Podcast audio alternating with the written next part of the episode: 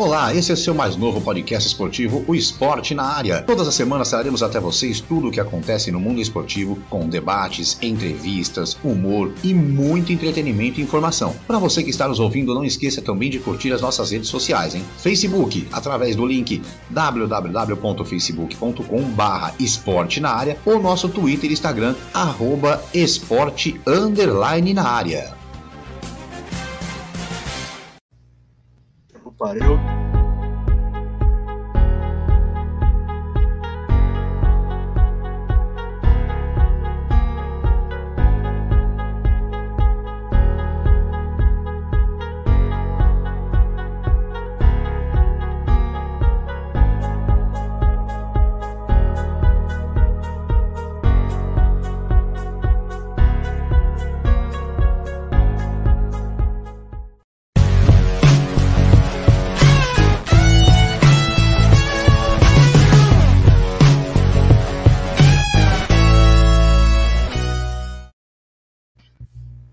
Isso aí, chegamos! Estamos chegando! Estamos chegando, live esportiva número 61, 61. Eu fui colocar o letreiro e apaguei o letreiro, é uma beleza, mas estamos chegando. Renatão, Renato Neri chegando por aqui, daqui a pouquinho tem mais presença com vocês. E aí, Renatão, gostou do, do novo painel aqui atrás de mim? Ó, ó. Tá parecendo. A gente tá, querendo, a gente tá querendo ser concorrente, é isso? Ah, rapaz, já montei, montei o painel essa semana. Não, agora é painel novo, agora é. Pô, ficou bacana isso aí, meu. Não, tá, tá legal, ó. Aqui os vários ídolos, né? Aqui mais uma galerinha. Aqui é das antigas, aqui Ah, tem mais das vi. antigas. É, Rivelino. É, tu vendo o bigode aí, é o Rivelino, né? É, aqui. Aí, ó, a gente já tem aqui, ó, 77, tem aqui Libertadores, e assim vai. Vamos crescendo. Mosqueteiro. Mosqueteiro. Ó, doutor. So... Opa, peraí, pelo lado de cá. Ó, Aqui, ó. Doutor Sócrates, Marcelinho Carioca. Opa, isso aí, os ídolos. É só assim. E aí, Renatão, como passou a semana? Ah, boa noite em primeiro lugar, boa noite aí pessoal do chat. Ah, passei bem, passei bem, fui, fui domingo lá, lá, lá na arena, depois de dois anos sem aparecer lá, foi uma emoção incrível. É, não vou negar que eu me emocionei quando eu cheguei lá. Tive alguns problemas extracampo lá na arquibancada. Depois a gente fala sobre o assunto, mas foi, foi uma experiência assim, tinha, tinha, acho que tinha foram disponibilizados 46 mil ingressos. Eu acredito que tenham vendido todos os 46 mil, mas tinham, acho que não foi divulgado o público lá no domingo, mas eu acredito que deveria ter no mínimo uns 44 mil, porque o estádio estava bem cheio, a arena estava bem cheia nesse domingo lá. É, durante a live vou até procurar esse número, que eu também procurei e acabei não achando. Não foi, o borderô não foi divulgado porque é obrigação, né? O Uhum. borderô ser, ser divulgado no decorrer da partida, né? Não foi, não foi divulgado esse borderô, entendeu? É, vamos ver. da- Daqui a pouco eu vou dar uma olhada no site da CBF aqui. No site da CBF deve- já devem ter colocado alguma coisa. Ah, com vamos, certeza, com certeza. é, vamos ver. Vamos, vamos dando um alô aqui, pessoal do chat que tá chegando por aqui, pessoal chegando para assistir a gente, para acompanhar mais uma live esportiva. Isailton Flá, grande Isailton Flá, canal do Isailton Flá, mandar um abraço para ele. Tem um canal lá de Flamengo também. Grande Isailton, um abraço, like 1, amassado com sucesso. Grande Cícero, grande Sony Sport. Sabe, garotada, vamos que vamos. Flanat RN também por aqui, grande Natanael, like 3 garantido. Marco Mesquita, grande Voodoo também, boa noite, esporte na área. Dona Patroa, como sempre, de olho. Aqui, né? Sempre de olho. Grande Eri, grande Erison, boa noite, rapaziada do mal. Boa live para todos vocês. O Eri falou que hoje ele vai socar live de mensagem. Que ele já falou que, embora, embora o Atlético seja bicampeão, o maior de Minas não é o Atlético, segundo ele, né? Segundo ele. Ele tá segurando a, a praga de corintiano, que vai durar um pouquinho ainda. A praga do gol do, do Pedrinho, né, Renatão? Se a gente for falar de, de títulos, acho que o Cruzeiro é maior. Mas se a gente for falar de, De momento? história, de história, de torcida, acho que ele vai ficar bravo comigo. Mas os caras, os caras são maiores nesse sentido. Cara. Desculpa, é isso, a, a dona... desculpa, viu, Alisson? Mas é, é realidade, cara.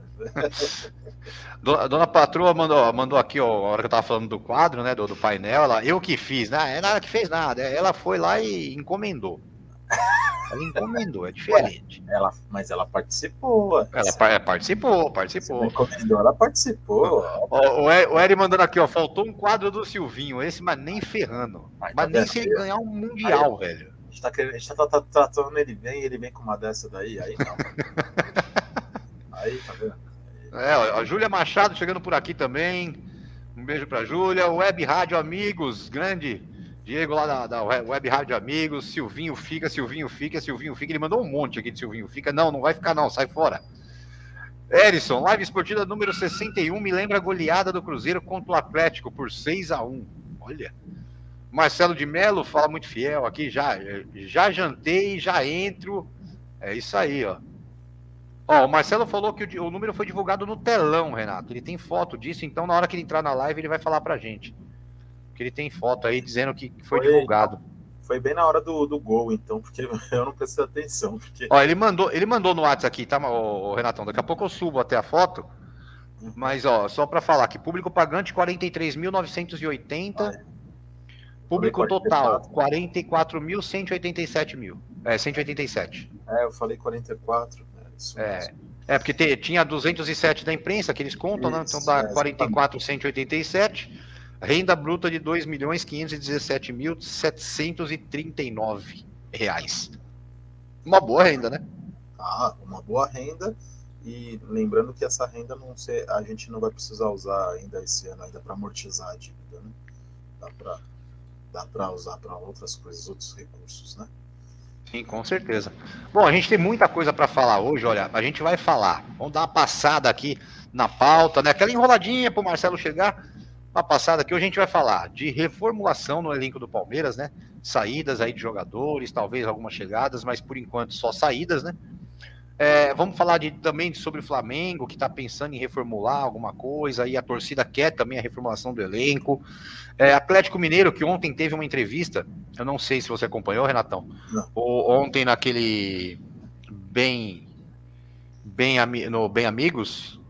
Ah. Aqui, ó, Renatão, tem Deixa eu pegar minha câmera aqui, deixa eu fazer uma coisa. O Pascoal que gosta dessas cenas, né? Deixa eu ver se eu consigo mostrar. Ó, tem, tem parente da Lilica agora aqui, ó. Arrumou também, Márcio? Aí, ó. Bom aí também agora, é? Ah, adotamos, adotamos essa semana. Ah, tá certo. Cara. Esse, é, esse é neto, esse é neto. Esse, você vai ver, cara. Vai, vai ser uma bagunça total aí, os próximos, os é, próximos rapaz. aí. Agora o duro é arrumar a câmera de novo, mas tudo bem. Ah, vamos lá, que a gente consegue. Pera aí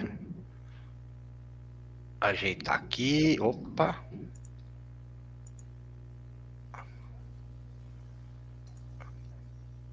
Agora foi. Aí, pronto. Agora a câmera ajeitada. Então, é, a gente vai falar então aí de reformulação, né? O Atlético é, indo buscar peças novas, podendo liberar algumas. Ontem teve lá no, no Bem Amigo, Gustavo Cuca, o diretor do Atlético, que agora me fugiu o nome, Rodrigo Caetano, né? Rodrigo Caetano, o diretor. Rodrigo, é, Rodrigo Caetano e o Cuca. Ontem eles falaram bastante isso sobre renovação, sobre é, trocas no elenco, algumas coisas parecidas. Aí já descartaram essa coisa de saída de Diego Costa. Então falaram muita coisa ontem. Vamos falar de Silvinho, né? Se fica ou não. Parece que hoje já saiu uma notícia aí que o Silvinho está pensando realmente sair, devido à grande pressão que está sofrendo, as vaias que teve no estádio ontem, ontem não, no domingo, né? Vamos falar um pouco também de, de Rogério Ceni, uma entrevista aí com um tom de despedida. É. Vamos falar do Carilli no Santos, vamos falar das quatro, da, da, desses quatro times que lutam por duas vagas na Série A, NFL, NBA e Fórmula 1, né? Temos que falar de Fórmula 1, última semana de Fórmula 1, né? Fórmula 1, o Verstappen querendo tomar lugar do Schumacher na história, né? É, rapaz. Vamos falar também disso aí, ó. Ó, dando mais uma passada aqui, o Eric, que história o Atlético tem, Renato? Torcida? Maior público do Mineirão foi Cruzeiro e Vila Nova. Ah, mas maior público do Mineirão? O pessoal da Web Rádio Amigos Grêmio irá oferecer incentivo financeiro para o Fortaleza e Corinthians na última rodada do Brasileirão. Fortaleza irá enfrentar o Bahia e o Corinthians jogará contra o Juventude. Não precisa nem de apoio financeiro, é só colocar o Luan para jogar que tá tudo certo. Brincadeira, viu? Vamos falar daqui a pouco. Erison, meu tio que é atleticano foi pesquisar no Google como se comemora título. Hoje ele tá que tá, velho. O Web Rádio Grêmio disponibilizará a entrada sem custo para o último jogo do Campeonato Brasileiro na próxima quarta. Na, é quinta-feira, tá? É quinta-feira a rodada, quinta-feira, nove e meia, não é quarta. E ó, a Mari Conde também chegando por aqui. Lembrando que time grande não cai. Ela que é São Paulina. Então, bom, demos a primeira passada aqui, Renatão. E vamos começar a nossa resenha.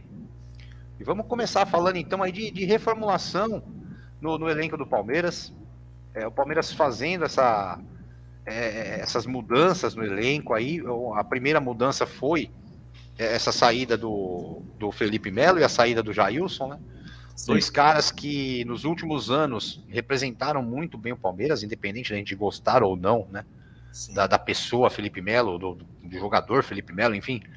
Mas é um cara que representou muito e, e que, assim, a saída dele, Renatão, é, não que surpreendeu, mas foi uma saída de boa, né? Foi uma coisa meio que foi. tranquila, né? Foi, ele aceitou, né? Eu acho, eu acho que assim, ele é, o que, tá, o, que, o que ficou muito claro aí, pelo menos o que eu entendi, é que assim, beleza, vocês não me querem, mas eu já tenho já uma proposta já de dois anos do Inter oficial, né?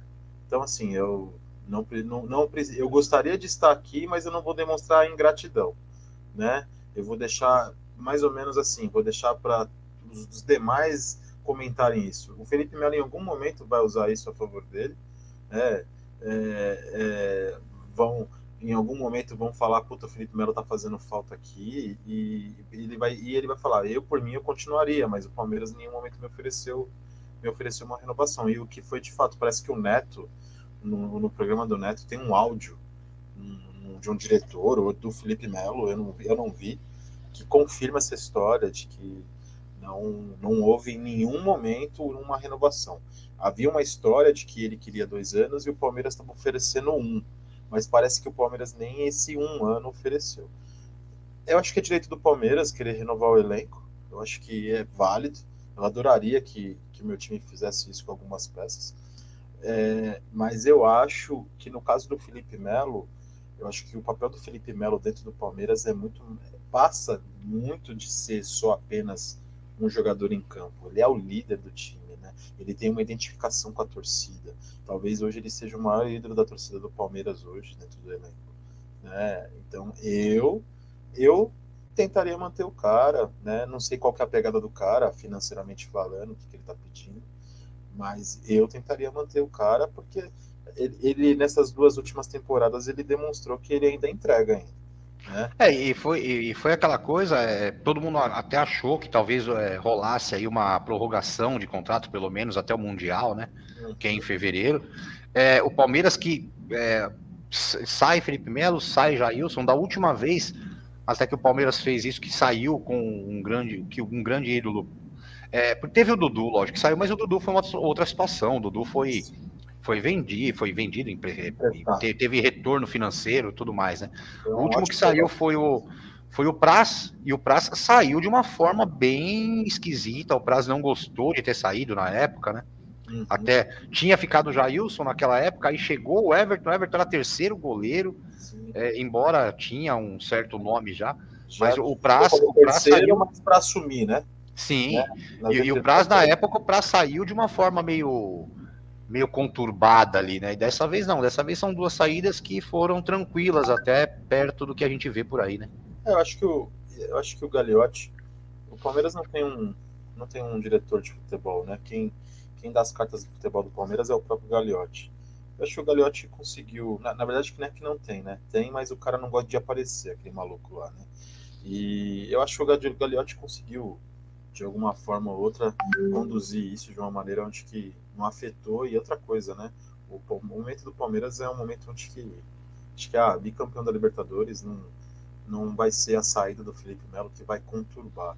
Eu acho sim é, algumas declarações do, do técnico do Palmeiras, é, do Abel, sim, essas, pode, essa sim pode preocupar um pouco a torcida do Palmeiras em algum momento, porque ele dá algumas declarações de que ele está cansado do calendário do futebol brasileiro, é um calendário cansativo, ele dá a entender que é desorganizado, ele não fala na palavra desorganização, né, porque ele já é um cara perseguido, porque de verdade, eu mesmo sendo corintiano, eu acho que o Abel Ferreira ele é perseguido pela imprensa e ele é perseguido por parte da própria torcida do Palmeiras. Vamos ver se agora dá um tempo, né?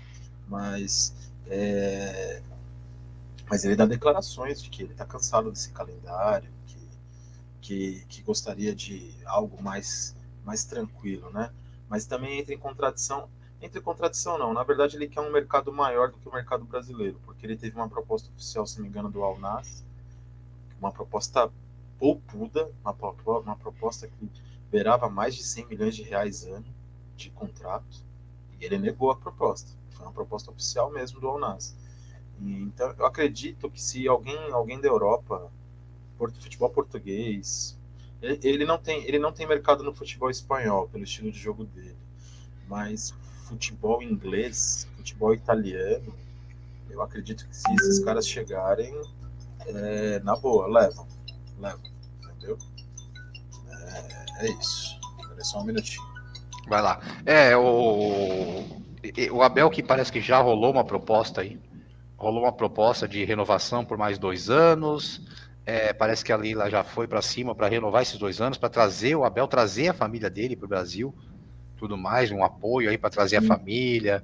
Então tem todo esse esse jogo por trás das cortinas dentro do Palmeiras, né? Agora o Palmeiras deve, agora falando em reformulação também, é uma reformulação, Renatão, que, que beira é, o, o, ponto certo da reformula, reformulação, que é o que deve acontecer também com o Atlético Mineiro, mas não acontecerá no Flamengo com certeza, que é o quê? Ou, ou pode acontecer no, no Flamengo, mas pode acontecer de forma atrasada, vamos colocar assim é a reformulação com o técnico ali, né? O técnico dando opinião, falando quero ou não quero. Antes de falar sobre isso, eu não sei se você viu a entrevista do, do Davi Luiz na saída do jogo ontem. Não, não cheguei a ver. Eu assisti o jogo, mas depois eu acabei não vendo a entrevista. essa entrevista, ela é, é reveladora, tá? Por quê? É, o repórter pergunta para ele e tal, e entre, entre erros e acertos da temporada, ele admite, pô, um time da magnitude do Flamengo, o elenco, o elenco, o elenco que o Flamengo tem não ganhar nada, ele fala, é, não é não é legal. Né? E aí ele fala que é, o time precisa, o elenco precisa sair da zona de conforto. Ele fala de elenco, ele fala abertamente. Ah, o elenco precisa sair da zona de conforto. O que, que é? E onde que ele toca no assunto? Ele toca no assunto de se entregar mais. E quando ele fala de se entregar mais, é se doar mais, treinar mais. E ele tá chegando agora, né? Ele tá chegando agora. E aí, ele não é líder desse grupo.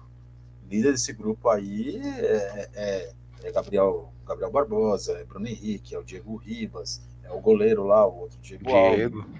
né? o Everton Ribeiro, esses caras são, são os líderes do time, Arrascaeta, apesar, apesar do Arrascaeta ser um cara bem introvertido, né? É, é, e aí eu gostaria muito de saber como que esses caras receberam essas declarações do, do Davi Luiz, porque ele está falando que o elenco não se entregou, né? E, e, e veja, se o elenco, se ele está falando isso, ele pode estar tá dando voz para a própria diretoria. Porque o que, que, acontece? Desde 2019, o, o, Flamengo ele vem abolindo alguns sistemas de, de concentração, né? Os líderes vêm pedindo para cortar um pouco esse lance de concentração e tal, e o Flamengo aderiu né? É, será que isso, não estou falando da boleiragem que o Renato Gaúcho tinha, mas será que isso também não contribuiu um pouco para o time relaxar da maneira que relaxou com o elenco que tem, né? Então, essa reformulação que você disse, ela pode passar por isso, o, o, o né? Eu acho que o, os caras, os caras declararam aí que o Flamengo tem, vai ter um orçamento de um bilhão de reais aí para 2022 e com teto aí de 60 milhões aí por mês aí. eu não entendi esse lance desse teto de 60 milhões por mês. Eu não sei se é de salário, enfim. Né? Pô, Se os caras têm um, se os caras têm uma pegada dessa daí, e então eles têm bala na agulha para trazer outros caras aí, de repente mandar uns caras embora aí já, né? Talvez. É, a, barca, a, a, barca tá, tá nisso, né? É, até falando um pouquinho já entrando nesse assunto, é, a torcida que pede uma, uma, uma, a torcida tá pressionando, né? A torcida quer a saída do, do Isla, a torcida não quer mais é, Léo Pereira, a torcida já fala da, na saída do Vitinho, é, Kennedy e outros mais aí que, que, a torcida quer que saia. Eu que, que acompanho bastante aí o pessoal do, do, Flamengo, né? Tem vários jogadores que eles pedem essas saídas. Então. Eu falei aqui numa, numa live anterior aí, e acho que foi o Diogo que não, não aceitou o que eu coloquei. Mas eu, o Kennedy, eu, eu, eu acho que os caras trouxeram o Kennedy só para provocar o Fluminense. Eu acho que o Kennedy não, não joga essa bola toda que para trazer esse cara e falar assim, ah, esse cara é bom jogador e tal. Eu acho que foi, foi um empréstimo muito mal feito. Se o Chelsea amanhã falar assim, traz, manda de volta, pode mandar, porque, cara, eu não vi nada demais esse jogador. Não vi nada demais. Agora, um Vitinho para compor elenco, tudo bem com o salário que ganha, é difícil você pagar o salário que o Vitinho ganha para compor elenco. Mas quando entra, não, não deixa de entregar, Márcio. Toda vez que entra, entrega. Ou é uma assistência, ou é uma ou é um, uma, um gol. É que a torcida do Flamengo, cara, tem uma régua muito alta com o Vitinho, né, cara? A torcida do Flamengo com o Vitinho, né, a régua é muito alta, mas, pô, o cara é cobrador oficial de falta, de escanteio, sempre tá dando assistência, e ainda assim os caras não querem o cara lá. Eu, enfim, Traz pra cá, a gente aceita. É. Ó, mandando, mandando mais uma. Dar, uma passada aqui rapidinha no chat. Ó, o Web Rádios mandou aqui, ó. Benfica monitora Marcelo, Marcelo Galhardo como possível substituto de Jorge Jesus. É, o, o Galhardo que tem outra situação, né? A, a situação da. O candidato da situação no River Plate ganhou a eleição. Então existe a grande possibilidade do Galhardo ainda ficar até o meio do ano é, num acordo ali que tendo proposta do, da Europa e ele possa sair sem multa. Ó, oh, Márcio, então, também há uma, proposta, há uma proposta oficial da Federação Uruguaia com o Galhardo, viu? É, também tem, mas eu, eu não sei se ele aceita não, viu, Renato? O Uruguai tá, tá, o Uruguai tá muito na corda bamba, eu não sei se nesse momento ele, aceita, não. Não, não acredito que, que ele aceite, não, viu? Sinceramente, o Uruguai tá não. Tá sem técnico, né? O, o... É, o Uruguai tá sem técnico. Aí tinha a possibilidade do Aguirre ir, com essa queda que o Inter deu, é bem capaz do Aguirre, do Aguirre sair do Inter. É, parece que o Inter parece que não quer mais também, né? Que, aliás, que pindaíba deu o Inter, né? Então, o Inter, de uma hora para outra, entrou numa. É, o campeonato do Inter foi vencer o Grêmio, né? O Aguirre, o Aguirre é isso, né? Você se lembra dos, da, por onde ele passou? Ele, ele chega chegando, ele dá um up. Por isso que eu queria ele no Corinthians, quando teve a possibilidade de vir, né? Porque eu sabia que ia dar um up, mas também sabia que depois ia cair. Eu lembro de que ele fez isso no São Paulo, eu lembro que ele fez isso no Atlético, e agora tá fazendo isso no Inter. E na primeira passagem que ele teve no Inter também, ele foi assim também. Ele já teve uma passagem no Inter, se não me engano, né? Não é a primeira é. passagem dele no Inter, né? Ó, o é verdade. Tá por aí. Ó, o Quinena, Quinena chegou por aqui também, Raulindo, boa noite, meu povo. É, Gilberto Augusto, grande Giba, grande Giba, um abraço, meu amigo Giba, amigo da vida inteira aí. Boa noite, Márcio. Você está mandando muito bem à frente desse projeto. Desejo sucesso, pois conheço há muitos anos e sei que merece. Ah, bota muitos anos nisso, viu? Eu e o Giba, amizade aí de, da vida inteira. É, grande Zeca chegou por aqui também. Grande Marcelinho, grande Zeca. Boa noite a todos. Zeca na área. O Gão também já chegou por aqui. Boa noite, amigos. Boa live. É isso aí, o Gão. Fica com a gente. O Gão que sempre acompanha até o final, né? Quinena mandou aqui, ó. Gostei do Márcio convidar o Thiago Heleno para live. Não sabia que ele usava óculos. Porra, cara, obrigado aí pelo Thiago Heleno, mas eu não sou violento que nem ele, não, cara. não bate tanto, né, Renato? Não bate tanto que ele, não, Ó, o Zeca mandando aqui, ó. Romão, você é o Benja do YouTube. Fala que é Corinthians, mas todo mundo sabe que é Flamengo. É nada. Ô, ô, para, eu sou corintiano, rapaz. Eu tenho uns amigos flamenguistas, participo de live de Flamengo, porque os caras me aceitam lá e, e sabem que eu sou corintiano. Mas eu sou corintiano, pô. Não, imagina, que mané Flamengo, rapaz. Que, que é isso? Só torço pro Flamengo é quando eu jogo contra o Palmeiras. Aí eu torço mesmo. Mas mesmo assim, ainda fico naquela de. Decepção, mano. Decepção. Time, o principal jogo do, dos caras no ano, os caras Amarela. Aí, que, como que vai torcer para um time desse? Um time de amarelão, cara? Vamos falar não, de coisa. É, não, é segundo, é segundo tudo isso, a culpa é do vento. É verdade, a culpa é do vento. A, a culpa é do vento, então a gente não pode ficar culpando também assim, né? Dizem, e, que, ontem, dizem que ontem é porque assim é, é, é, a torcida é invisível, mas dizem que ontem a torcida do Santos estava gritando mais que a torcida do Flamengo. Não, no final do jogo, no final do jogo, no final do jogo, só se escutava a torcida do Santos. Para 43 mil terceirizados que tinham lá. 43 mil terceirizados, torcida de elite e tal, né, aquela coisa, meia dúzia de Santista e, e, no final do jogo só escutava o grito de Santos mesmo. Que aliás, daqui a pouquinho a gente vai falar um, daqui a pouquinho a gente vai falar um pouquinho do Santos. E já dar um spoiler aqui, né? O Carille mostrou pro Silvinho que é jogar contra um time reserva do Flamengo. Né? Não precisa ter medo. Mas daqui a pouquinho, daqui a pouquinho a gente vai falar disso. Vamos dar outra passada aqui. É, Renatão, Atlético, é, já está se falando em, em, repor algumas peças. Tem uns nomes aí pesados, se for verdade. Rapaz, o, o, negócio, se for verdade, eu te contar. E que tem essa história aí. Eu vi Arthur Diego Vidal, Costa. eu vi, eu vi Arthur Vidal, eu vi o, o Cebolinha, o Everton Cebolinha. Sim. Cara, é, ontem o Rodrigo Caetano falou que é mentira a história do Cebolinha, que não tem conversa nenhuma ainda. Ele falou, ainda não tem conversa nenhuma, porque tem a final da Copa do Brasil. Aí uhum. ele falou, a gente já tá jogando de três em três dias, não tive nem tempo de parar para falar com o Cuca sobre isso.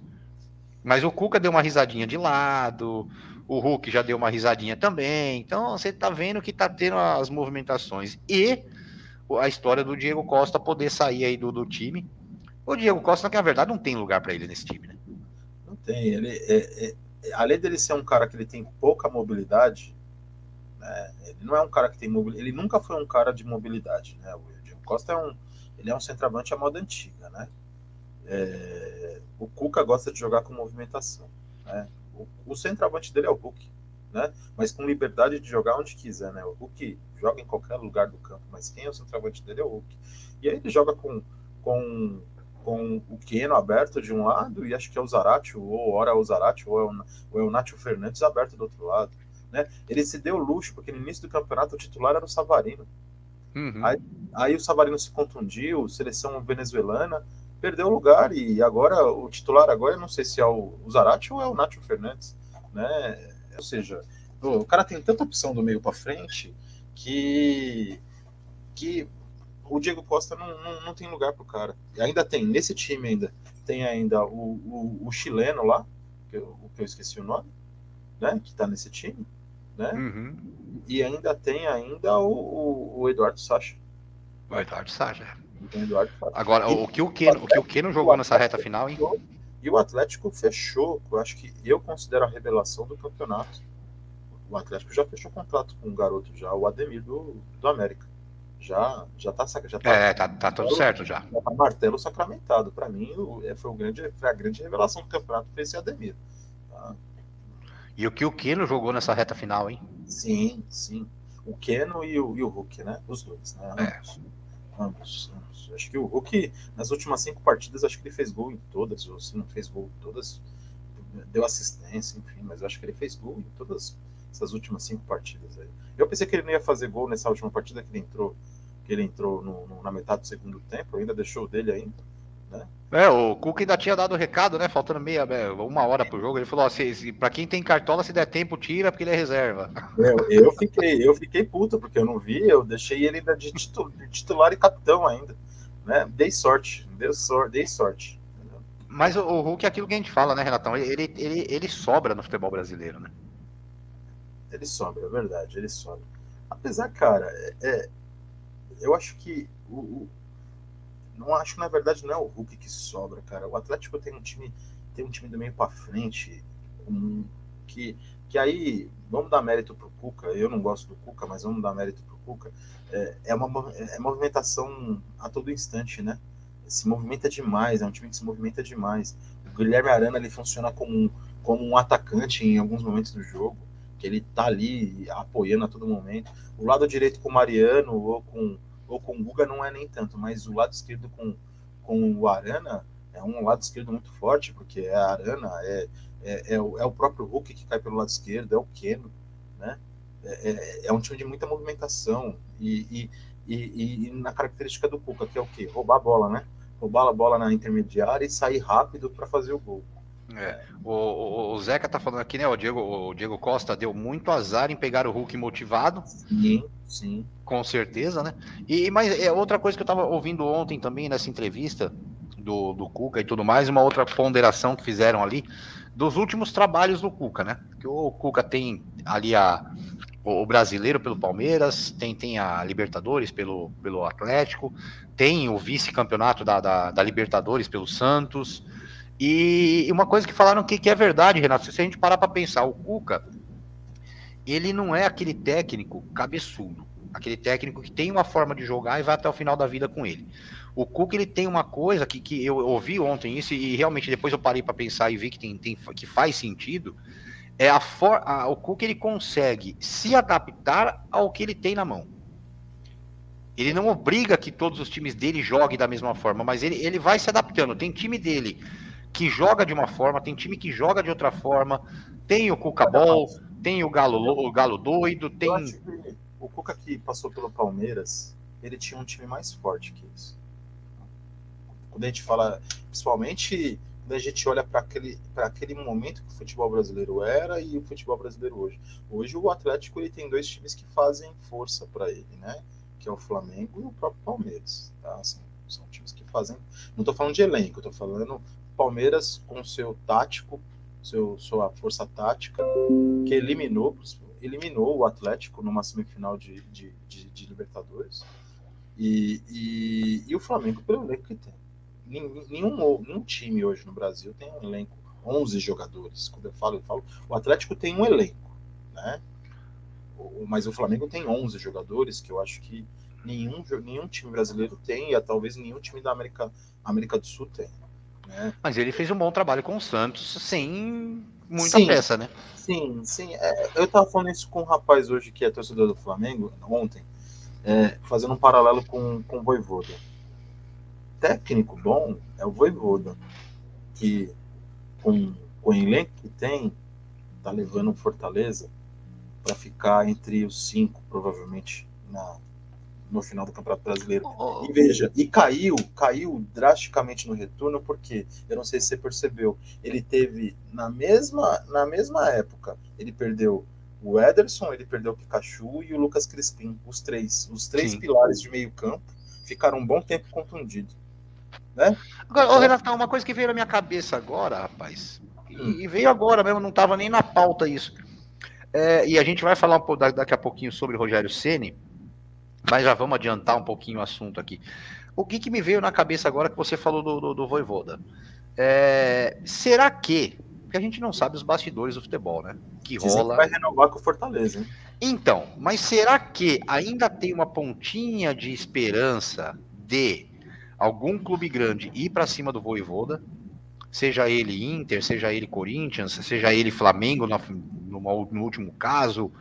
É, ou algum outro clube, ir para cima do Voivoda forte, o Voivoda sair do Fortaleza e existir uma pontinha de esperança do Rogério Ceni voltar para Fortaleza não, não, e, e, disputar uma Libertadores? Você acha? Nesse momento, na minha opinião, não. Pelo que eu vi de declaração do próprio Voivoda, Márcio, o Voivoda vai continuar no Fortaleza. Não, eu também escutei, escutei isso. O, o Voivoda, o Voivoda, pelo que eu percebi, é um cara muito pé no chão. Ele não se ilude. Ele não se ilude assim de eu chegar assim, ah, eu, Corinthians, Vem pra cá, Voivoda, vem treinar. Cara, o cara já não, chegou fazendo história, né, Renato? Ele não se ilude, pelo que eu percebi, ele não se ilude com essas coisas, entendeu? É, dizem que ele tava com o papo de voltar pra Argentina, também não, cara. Ele tá bem onde que ele tá e ele tá, e ele tá com um projeto lá em Fortaleza. É, o cara chegou fazendo história, o cara chegou bem. Sim, eu, eu, eu acho assim. É, o presidente do Fortaleza ele vai ter um orçamento maior ano que vem do que o desse ano, tá? Por causa da, da Libertadores, tá? E aí eu acho que esse cara vai fazer umas gracinhas e vai trazer umas peças mais atuantes. É tanto que ele tá para fazer uma proposta oficial para o Corinthians de compra do Ederson. E o Corinthians está declinando aceitar essa proposta, que eu acho péssima. Eu acho que o Ederson tem lugar nesse time que a gente tem aí. Né? é, que seja como primeiro volante, enfim, mas eu acho que ele tem lugar, mas beleza. É, então, assim, o Fortaleza vai vir com um elenco mais forte vem, deve, deve dispensar alguns jogadores que claramente não tem condição de, de estar no Fortaleza, um deles é o Wellington Paulista, acho que o Wellington Paulista já deu o ciclo dele lá, né? É, e vai trazer peças aí que na mão do Voivoda podem fazer mais diferença, podem dar mais trabalho ainda para os grandes aqui do Sul. Né? É, e aí é onde que eu falo do paralelo com o Cuca. É, pô, eu tenho um cara que, meu, é, é, só pegou só pegou refugo, Márcio.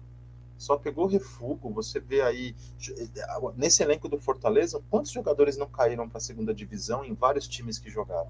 Sim, sim. Inúmeros, inúmeros. Se a gente pegar aí, o Pikachu caiu, uh, o Ederson caiu no Cruzeiro, o, o zagueiro, o zagueiro lá caiu. Né? O Didi, né? Didi, é Didi? É, Titi, Titi.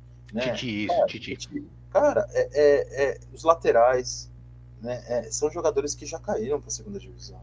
Ah, são jogadores ruins? Não, eu não acho que sejam jogadores ruins. Eu acho que são jogadores mal treinados. Tá? São jogadores mal treinados que fazem com que o cara seja desmerecido. Né? E aí esses caras estão jogando. Ah, eles estão jogando porque o cara faz. São, são conceitos táticos, cara. O cara tem conceitos táticos diferentes. E tá fazendo o cara jogar. Né? É, e aí que eu volto a repetir: a espinha dorsal do Fortaleza são três jogadores. É tanto que o time caiu demais no segundo turno porque perdeu durante cinco ou seis rodadas esses caras. Aí você faz um paralelo com o Cuca. O Cuca tem uma constelação na mão. Uma constelação. Né? Pô. E aí você fala, hum, ah, ganhou o brasileiro, ganhou, ganhou o brasileiro, cara, mas que obrigação com essa constelação. Se não ganhasse o brasileiro, opa, peraí. Né? É, tem a Copa do Brasil agora. Aí nós, vamos, aí nós vamos ver uma situação. Se o Atlético Paranaense dá uma, dá uma zebra aí, os caras vão pegar no, no, pé do Cuca, Márcio. Os caras vão, caras vão pegar no pé do Cuca. Né? É, é, a Copa do Brasil é jogo único, é jogo único Apesar, também. Né? Não, a Copa do Brasil são dois jogos. São dois jogos? É, é, dois. São dois jogos, o primeiro em Minas e o segundo no Paraná, se não me engano. Ah, pensei que era jogo único. Eu vou até confirmar aqui a, a, onde é o primeiro jogo. Deixa eu dar uma confirmada aqui. Vamos lá, Copa do Brasil. Vamos ver aqui. É, primeiro jogo em Belo Horizonte, no Mineirão, Uhum. no dia 12, né? Uhum. Que é no dia 12, mais conhecido como próximo domingo. Uhum. E aí no dia 15, que é na outra na, na próxima quarta-feira, no Paraná, o jogo de volta. Globo, a Globo comandando o calendário aí para usar a favor dela, né? É, não, os caras fizeram acabar o Campeonato Brasileiro, né? A última rodada acaba quinta-feira, então aí tem, já tem jogo domingo e quarta, que é as finais da, da Copa do Brasil, né? Uhum. Mas é, a gente viu também, Renato, essa, essa coisa do, da obrigação com o elenco bom, o que, que o Renato fez, né? Então, mas aí a gente tá falando. A gente tá De falando. técnicos. A gente tá falando de técnico, cara. É como o Pascoal disse, que quando é segurança de jogo do bicho, a gente. Fica difícil comentar, né? Apesar que, ó, o, eu, tava, eu tava vendo o, o, a live lá do, do Thiago, do Thiago Asma, Asman, né? Aquele, aquele que aquele ex-repórter da Globo lá, que é os cancelados, né? É, o, Ele- o pilhado, o pilhado. pilhado, pilhado, né? Cara, ele falou um bagulho assim sobre o Renato Gaúcho na live, e aquele cara ele tem, ele tem amizade com os boleiros tudo, né? É, que no elenco do Flamengo hoje, é, o Renato Gaúcho dentro do vestiário é unânime. Ele é unânime. Não tem um jogador que não gosta do Renato Gaúcho. Ah, ele é boa praça, né? entendeu? Ele ganhou o elenco, ele ganhou o elenco na conversa, ele, ele fez, ele, ele- o elenco estava do lado dele, né? Alguns jogadores é, que não quiseram, que ele não citou nome, é, disseram que realmente, taticamente, o Renato Gaúcho deixa muito a desejar. Alguns jogadores, mas por quê? Já foram treinados por jogadores, por, treina- por treinadores na Europa, ou, ou, ou a herança do Jorge Jesus, né, meu? Porque, de verdade, é, substituir o Jorge Jesus no Flamengo hoje é, vai, ser, vai ser uma arte para pou, pouquíssimos conseguirem, conseguirem sub, substituí-lo.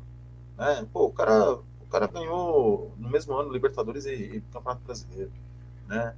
É, jogando bonito, jogando de forma vistosa, né? deixou, a, deixou a marca dele. Né?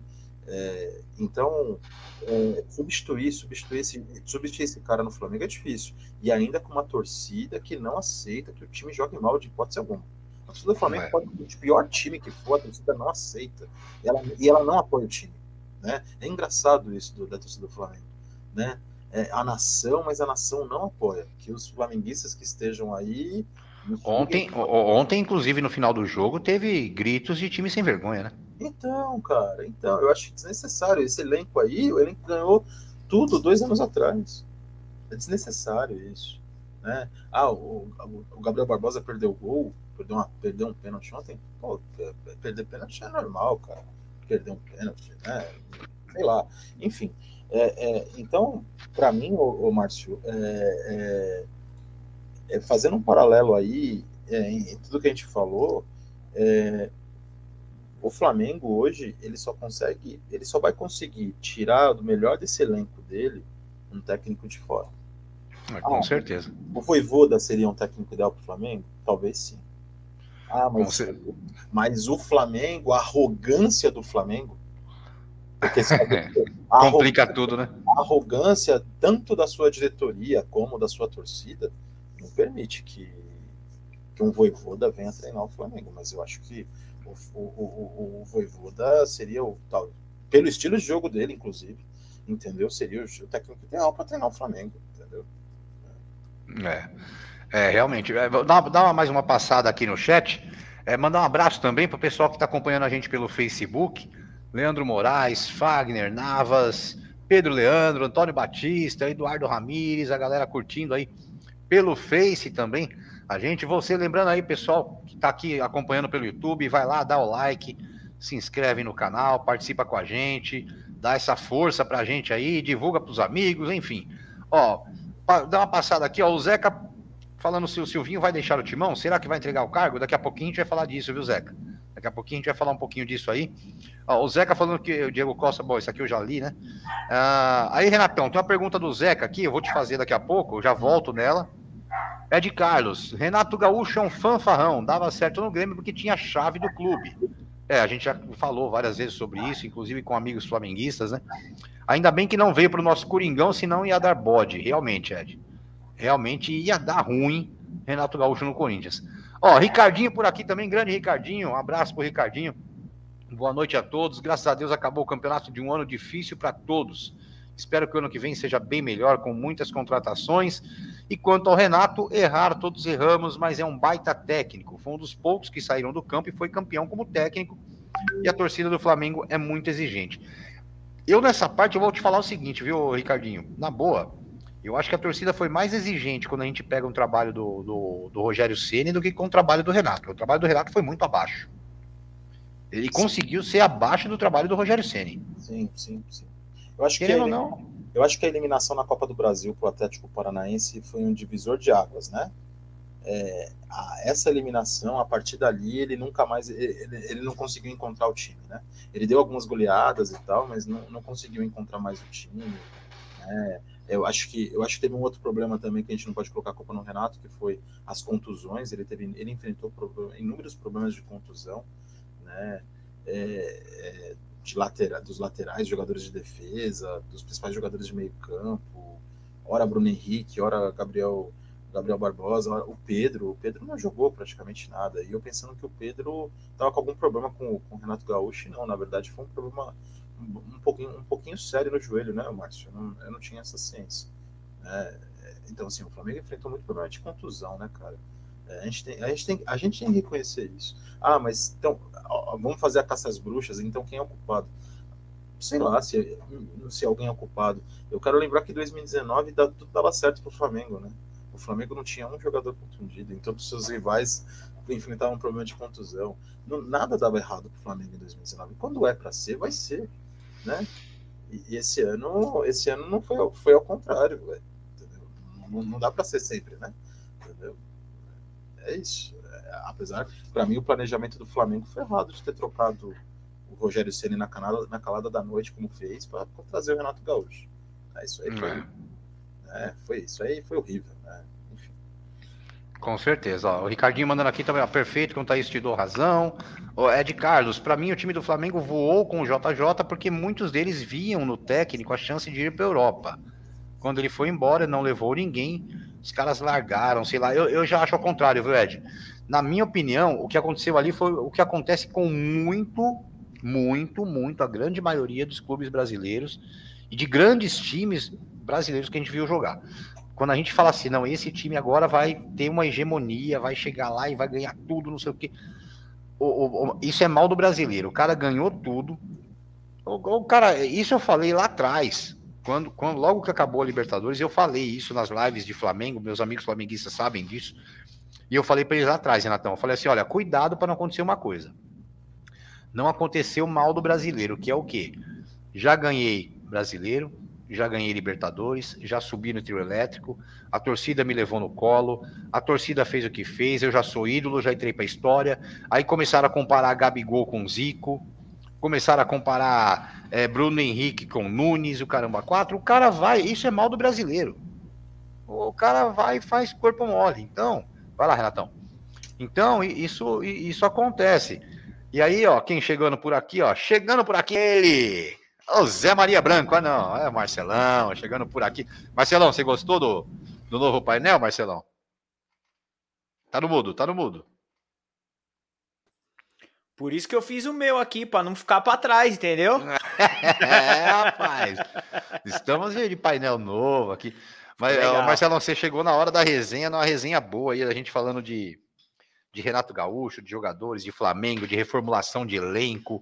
E a gente está com, com várias. O pessoal aqui participando para caramba do chat, Marcelão. Hum. É, não, não sei se você tava, conseguiu acompanhar desde o início aí a nossa, essa nossa resenha, mas eu vou te colocar dentro do, do, do que está acontecendo. O Renatão precisou dar uma saída rápida ali, aquela, aquela coisa que ninguém pode fazer por, é, por ele, né? Só ele mesmo. Entendi. Mas a gente falando um pouquinho sobre essa história de reformulação. Não fala nem boa noite, já sai sem falar Você boa viu? noite. É mais educado, não, é fogo, ele, ele, mandou naquele chat particular, ele mandou assim, cara, segura dois minutos. Falei, não, vai lá, Renatão, você entrou. Falei, não, aí beleza, continuou, então tá bom. Mas ó, só, só, dando uma passada no chat, Marcelão, que você vai hum. entender hum. mais ou menos o que está acontecendo. Manda bala. Ó, é, vamos lá, então. Aqui o do Ricardinho eu já li. Vamos lá, Hugão. Eu não gosto do Silvinho, mas o Silvinho termina o ano em alta e o Renato Gaúcho em baixa. Não entendo os torcedores querendo esse cara no Corinthians. Não quero o Silvinho, mas também não quero o Renato. Bom, isso aí empatamos, né?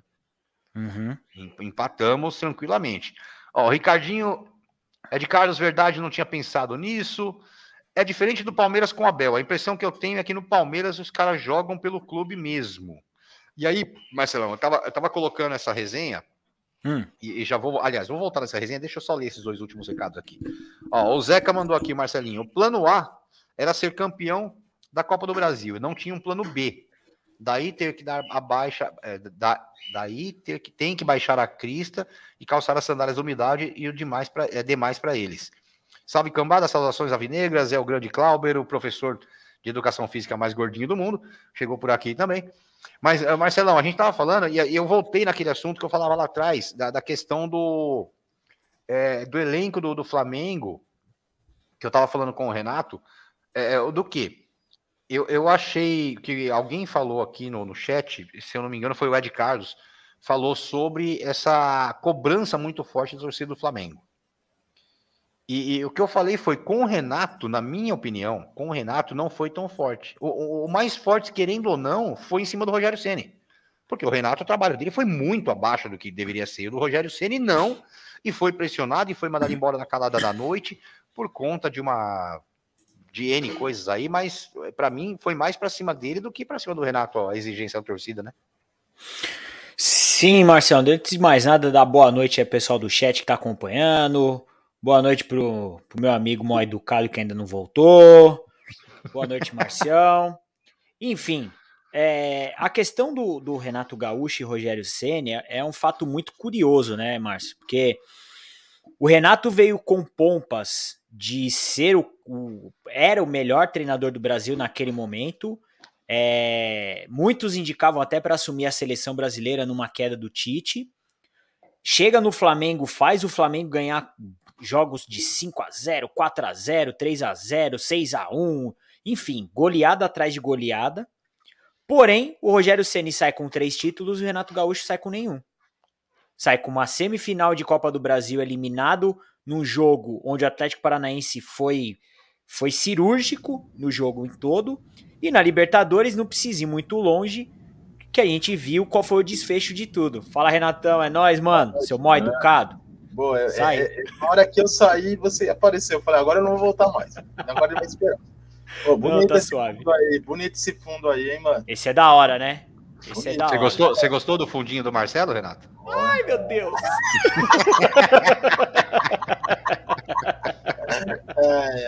Mas enfim, Marcel, continuando. É... Uma coisa tem que ficar clara, assim, até para ilustrar.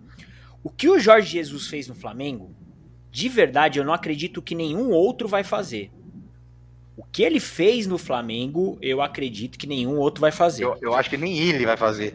Eu acho que nem ele voltar. mesmo. Tanto que o segundo ano dele já foi completamente diferente. Com me, os mesmos jogadores, praticamente quem tinha saído só foi o Pablo Mari, que tinha saído do time, e já foi outro time completo, já foi um time completamente diferente.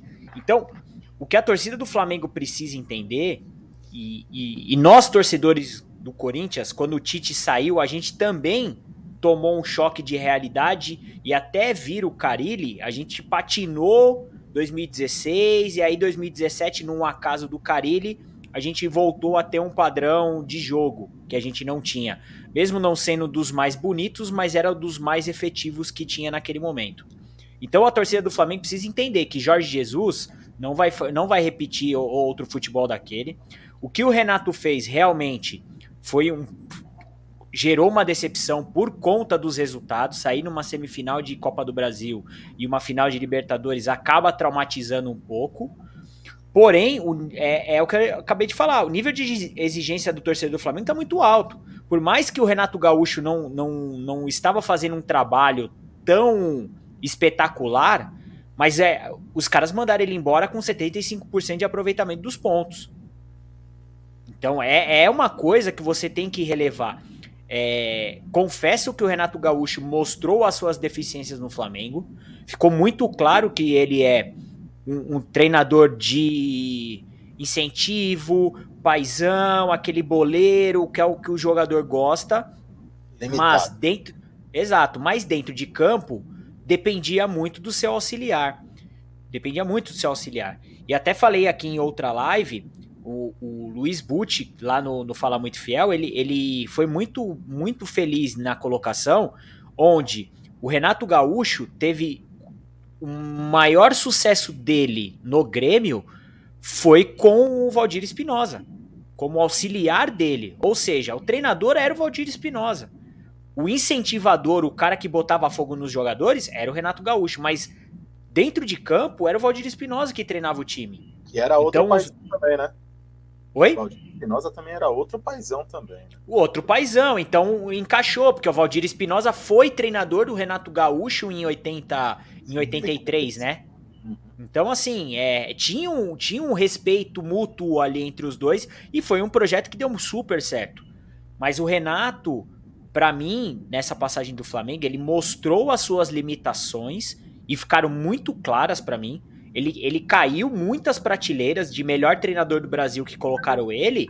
Cara, ele caiu numa. Não vou dizer que ele caiu na vala comum, mas mostrou não ser nada demais. Nada demais. Talvez aquele treinador de, de, de campanhas passadas de Vasco, de Fluminense, que é aquele treinador que, cara, vai fazendo bons trabalhos, mas não é nenhum supra-sumo. Nenhum supra-sumo. Então, essa questão é muito curiosa torcida do Flamengo é, expulsou, entre aspas, o, o Rogério Ceni. Legal. Só que expulsou um cara que ganhou três títulos e, e enalteceu um que não ganhou nada.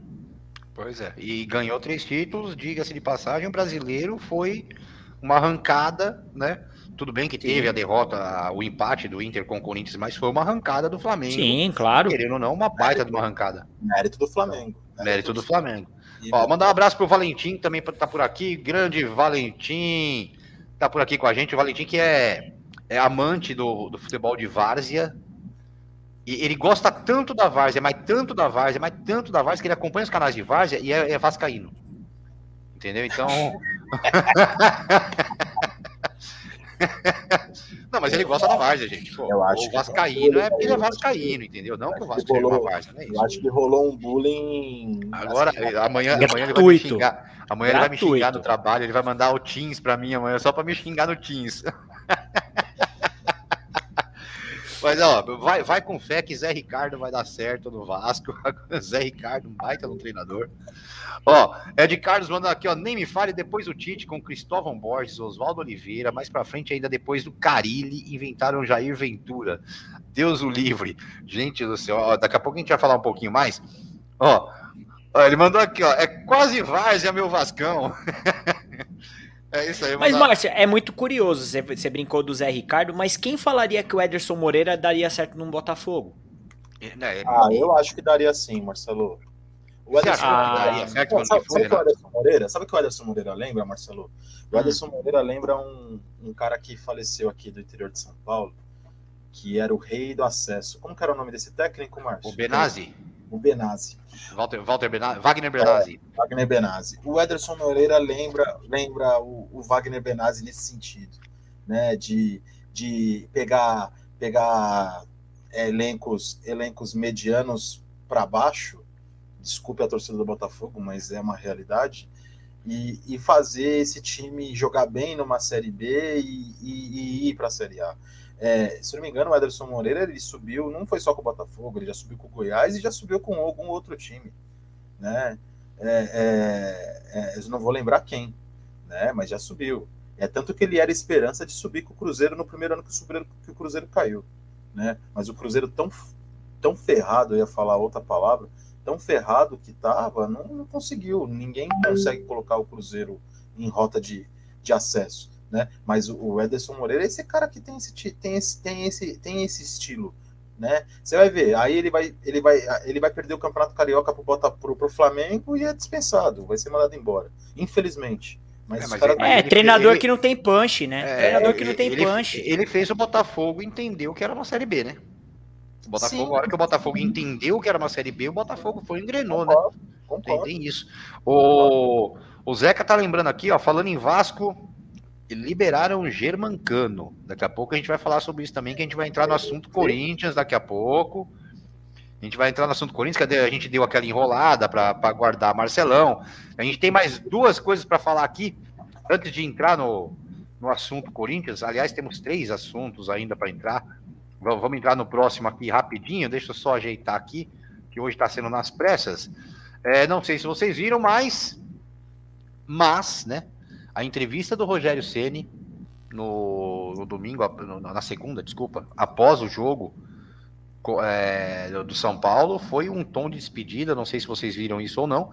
Eu acabei e, não vendo. Bom, na, na, só para contextualizar. É, para contextualizar, ele foi perguntado quatro vezes sobre a permanência dele no São Paulo.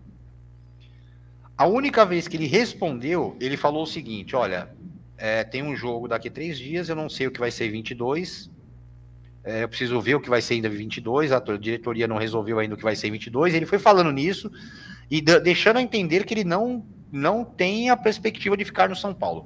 E hoje a diretoria. O contrato dele saiu... até esse final, até o final do, do ano só, ou Márcio, ou o ano que vem? então, é até, é até o ano que vem. É até ah, o ano que tá. vem o contrato. Só que hoje a diretoria do São Paulo, segundo é, fontes, né, e saiu até no GE isso também, a diretoria, diretoria do São Paulo já marcou uma reunião com o Rogério Ceni para entender o porquê desse tom dele nessa entrevista. Que então, ele já então. deu o tom de é, não, não, não, não, não tá legal, o ano que vem vai ser pior. Eu não sei o que vai ser em 22. Sa e... Saiu, saiu aí que o Casares, nos bastidores, o Casares já declarou que ele não consegue trabalhar no São Paulo ano que vem com o orçamento que ele teve esse ano. No São Paulo. Ele já avisou que ele não tem orçamento para manter o time que ele teve esse ano. Tá? É, é, é, isso. O Rogério quer um time competitivo para o ano que vem. Só que ele não vai ter esse time competitivo. O São Paulo já dispensou três jogadores da, da, da, da desse elenco dele, né? O, um tal de Shaolin, né? Shaolin, se não me engano, é, é Galeano e, e mais Shailon. Um Shailon, Shailon. Galeano e mais um jogador aí que eu não sei qual é tá? Já dispensou, já, já fizeram um acordo, já dispensou. Ou seja, o São Paulo está querendo enxugar. Está querendo enxugar. O orçamento desse, do ano que vem vai ser menor, porque não tem Libertadores. A gente tem que lembrar que o São Paulo jogou uma Libertadores esse ano, né? Ou seja, quer, quer queira, quer não, com dólar em alta, isso faz uma diferença para um clube, né? Então, ele não vai ter o mesmo elenco do ano que vem e ele não vai ter um time competitivo. E, e aí o São Paulo tem problemas sérios de estrutural, né? Aparece que o Bruno Alves não fica, né? É, é, tem, é, o Éder não fica, entendeu? Então ele, vai, ele tá perdendo peças. O Bruno, o Bruno Alves é um jogador que dá, não dá para tirar o Bruno Alves, porque você tá achando que o Miranda vai. O Miranda já tá começando a entregar a paçoca esse ano. Né? Ou seja, por quê? O físico bateu. Né? Será que ano que vem vai continuar no mesmo nível? Não, não sabemos. Eu, eu, eu não dispensaria o Bruno Alves, de verdade. Né? Mas é o que? É grana. É questão de grana. Entendeu? Então, ele, então, se ele não vai ficar, é por uma questão que ele não tem um time competitivo. É, não, é, não é problema com ninguém. É só porque ele não tem esse time competitivo e ele não quer se queimar com a torcida. Isso está muito claro. Né? É, ficou, já ficou meio estranho, né, Marcelão? Aquela história da torcida querer conversar com todo mundo e não querer falar com ele. É, ficou, ficou um ponto, ficou assim, não, a torcida não quer falar com ele porque respeita ele. Aí ficou outro ponto do a torcida não quer falar com ele porque não tá nem aí para ele. É, ficou, ficou meio esquisita aquela situação também, né? É, Márcio, a, o Rogério Ceni, essa segunda passagem dele não é das melhores, né? O torcedor tá muito emburrado com ele com aquela declaração que ele deu sobre a torcida do Flamengo, comparou com a torcida do São Paulo. Mas, gente, é completamente, é completamente natural o, o, ele falar o que ele falou. Ele estava lá no Flamengo. E assim, ele não desrespeitou o São Paulo. Ele só falou a característica da torcida do Flamengo. Esse foi o primeiro ponto. O segundo, aí veio aquela carta que a torcida queria que o Rogério pedisse desculpa. Pô, gente, é assim. Sou corintiano, não gosto do Rogério Ceni. É um dos caras que eu mais tenho antipatia. Mas, meu, se um cara com vinte e tantos anos de clube precisa pedir uma, fazer uma carta e pedir desculpa por tudo que ele fez dentro do clube, torcedor tá maluco. Então, assim, é, o cristal tá rachado. O cristal Rogério Ceni tá rachado dentro do São Paulo. O torcedor não compra mais a ideia dele. É, ele, ele não vai perder status de ídolo, muito longe disso. Só que agora, como treinador, as coisas mudam. As coisas mudam e o torcedor é, é não consegue desvincular o ídolo do treinador. Quando ele vê esse cara dentro do clube, é inevitável. É inevitável. É a mesma coisa se no futuro, vamos dizer, o Cássio treinasse o Corinthians, depois fosse treinar um outro clube, aí ele vai lá, tem um, um certo sucesso no outro clube, fala alguma coisa para agradar outro clube, volta pro Corinthians, vai ter um, uma rusga aí. É natural, normal. Mas é, é essa passagem do Rogério e as declarações que ele já vem dando com relação ao elenco, que esse elenco que foi feito no Paulista, né, não não pode exigir de fazer no Brasileiro. Ele cobrou, né? Ele falou, gente, o Paulista não é parâmetro porque o São Paulo ganhou o título. Então, assim, Márcio, é, é uma relação que está muito com muito choque, muito choque. O Rogério também foi contratado em questão de três horas. O Crespo saiu quatro da tarde, seis da tarde, sete já estava anunciando o Rogério. Então, assim, é não foi planejado. Ele veio para apagar incêndio. Por muito pouco não brigou pelo rebaixamento na última rodada, conseguiu ganhar ontem e aí dá aquele alívio. Mas a, o casamento começou torto. E acredito que por conta disso também, pelas declarações que você comentou, ele não deve ficar. É. Dá uma passada no chat aqui rapidinho, ó. Adriano Lopes é, falando lá do Flamengo, né? Foi bom os mulambos tomarem naba esse ano para aprenderem a soberba não, que a soberba não leva a nada. Os caras achavam que nenhum outro time ganharia mais nada, futebol não é assim. É, também falando aqui, ó, Renato foi a cereja do bolo da soberba. Ele é muito mala. O Marcelinho Zeca teria uma reunião e foi cancelada hoje entre Ceni e a diretoria. Então foi cancelada essa reunião. É, o Adriano falando que viu a entrevista, o Ceni já falou como se fosse se despedindo. Ah, peraí que a diretora chegou aqui. Peraí. Para falar bem de São Paulo, por quê? Ah, é, ela mandou falar bem de São Paulo, porque eu, quem é seu diretor? Manda, fala para ele mandar mensagem no chat, que senão eu não falo bem de São Paulo, não. Pronto, já falei. O diretor dela tá assistindo a live. Então, diretor, se inscreve aí então no canal, dá o like, manda mensagem. Aí a gente fala bem de São Paulo. A gente fala que o São Paulo até. São... Olha, eu tô com uma raiva. Não, não, não, não, não, não, deixa pra lá. Deixa ele, deixa ele escrever, Márcio, pra, pra não, não dar sabe spoiler. hoje, né? Você sabe o que aconteceu hoje, né? Não? Feminino? feminino sub-17 ganhou do Corinthians na Arena. Ah, não, foi na, foi no domingo. Foi, foi domingo isso, foi domingo. Domingo isso. Bom, vamos voltar lá. Ó. O Adriano falando que viu a entrevista, o Ceni já falou como se estivesse se despedindo. Aí o Zeca falando aqui, ó, São Paulo tem três anos que não revela ninguém de fato. E isso pesa para eles. Realmente, são três anos já que não sai nada ali de, de Cotia, né? Ah, o Anthony, o Anthony já faz três anos que ele saiu? Não, que não revela. É, é revelar, né? Saiu, o Anthony saiu, acho que tem dois anos. Mas não, revelar, foi... é, é, revelou. O Anthony chegou a jogar dois anos no São Paulo antes de ser vendido. Né? É, não, até subiu uma geração, né? Esse Igor Gomes, o Sara, mas não despontou. O time também não, não, não, não, é, não ajudou, não é né? que fez grana, né? Não, não, não, não. Mas o Sara, o Sara fez um campeonato brasileiro ano passado interessante. O Igor Gomes jogou razoavelmente bem. Teve um ou outro jogador, mas assim, de destaque, a ponto de falar, cara, isso é uma mina de ouro. Acho que o Anthony foi o último que, que surgiu é. assim mesmo. É, o Gão mandando aqui, ó. Pra onde iria o Narigudo? Até no Fortaleza estão de bode com ele por ele ter largado o time duas vezes. Eu ainda tenho para mim, eu falei agora há pouco, Marcelo, você não estava aqui, ah. mas eu ainda tenho para mim que ele tem uma pontinha de esperança de algum time grande ir para cima do Voivoda e acabar sobrando uma vaga para ele no Fortaleza na Libertadores. Pode eu ser. Eu ainda acho que, que ele tem uma pontinha de esperança, até por isso essa forma dele falar aí no São Paulo. Porque a chance do Voivoda ser procurado por time grande tem. Que o Inter tá perdendo técnico, o Flamengo tá sem técnico, o Corinthians provavelmente troque de técnico. E aí, eu nem vou entrar nessa onda que saiu do Twitter hoje, porque hum. tem a, a Flá Twitter, né? E tem, tem os corintianos Twitter que gostam de passar vergonha. Eu nem vou entrar nesse assunto de Corinthians querer contratar Jorge Jesus, que saiu no Twitter hoje. Ah, eu não vou nem é... entrar, né? Que passar vergonha já chega, né? Ó, Mas tudo bem. Um, saiu um negócio aí semana passada dos torcedores Ó, vai, vai, falando aí, porque é o seguinte, o Marcelão, o Marcelão chegou depois, você já saiu três vezes, eu preciso ir ali e já volto. Tá bom. Não, não saio mais. Eu tô, é bagulho de trabalho, desculpa, gente. E, e saiu um bagulho aí no Twitter aí dos maiores torcedores que cada time tem e a grana, a bala na agulha que esses caras têm, né? E o do, o do Flamengo, o do Flamengo, se não me engano, é um cara do, de, da, X, da XP Investimentos né? Uhum. Do Corinthians eu não vi quem era. Era, é, da XP também.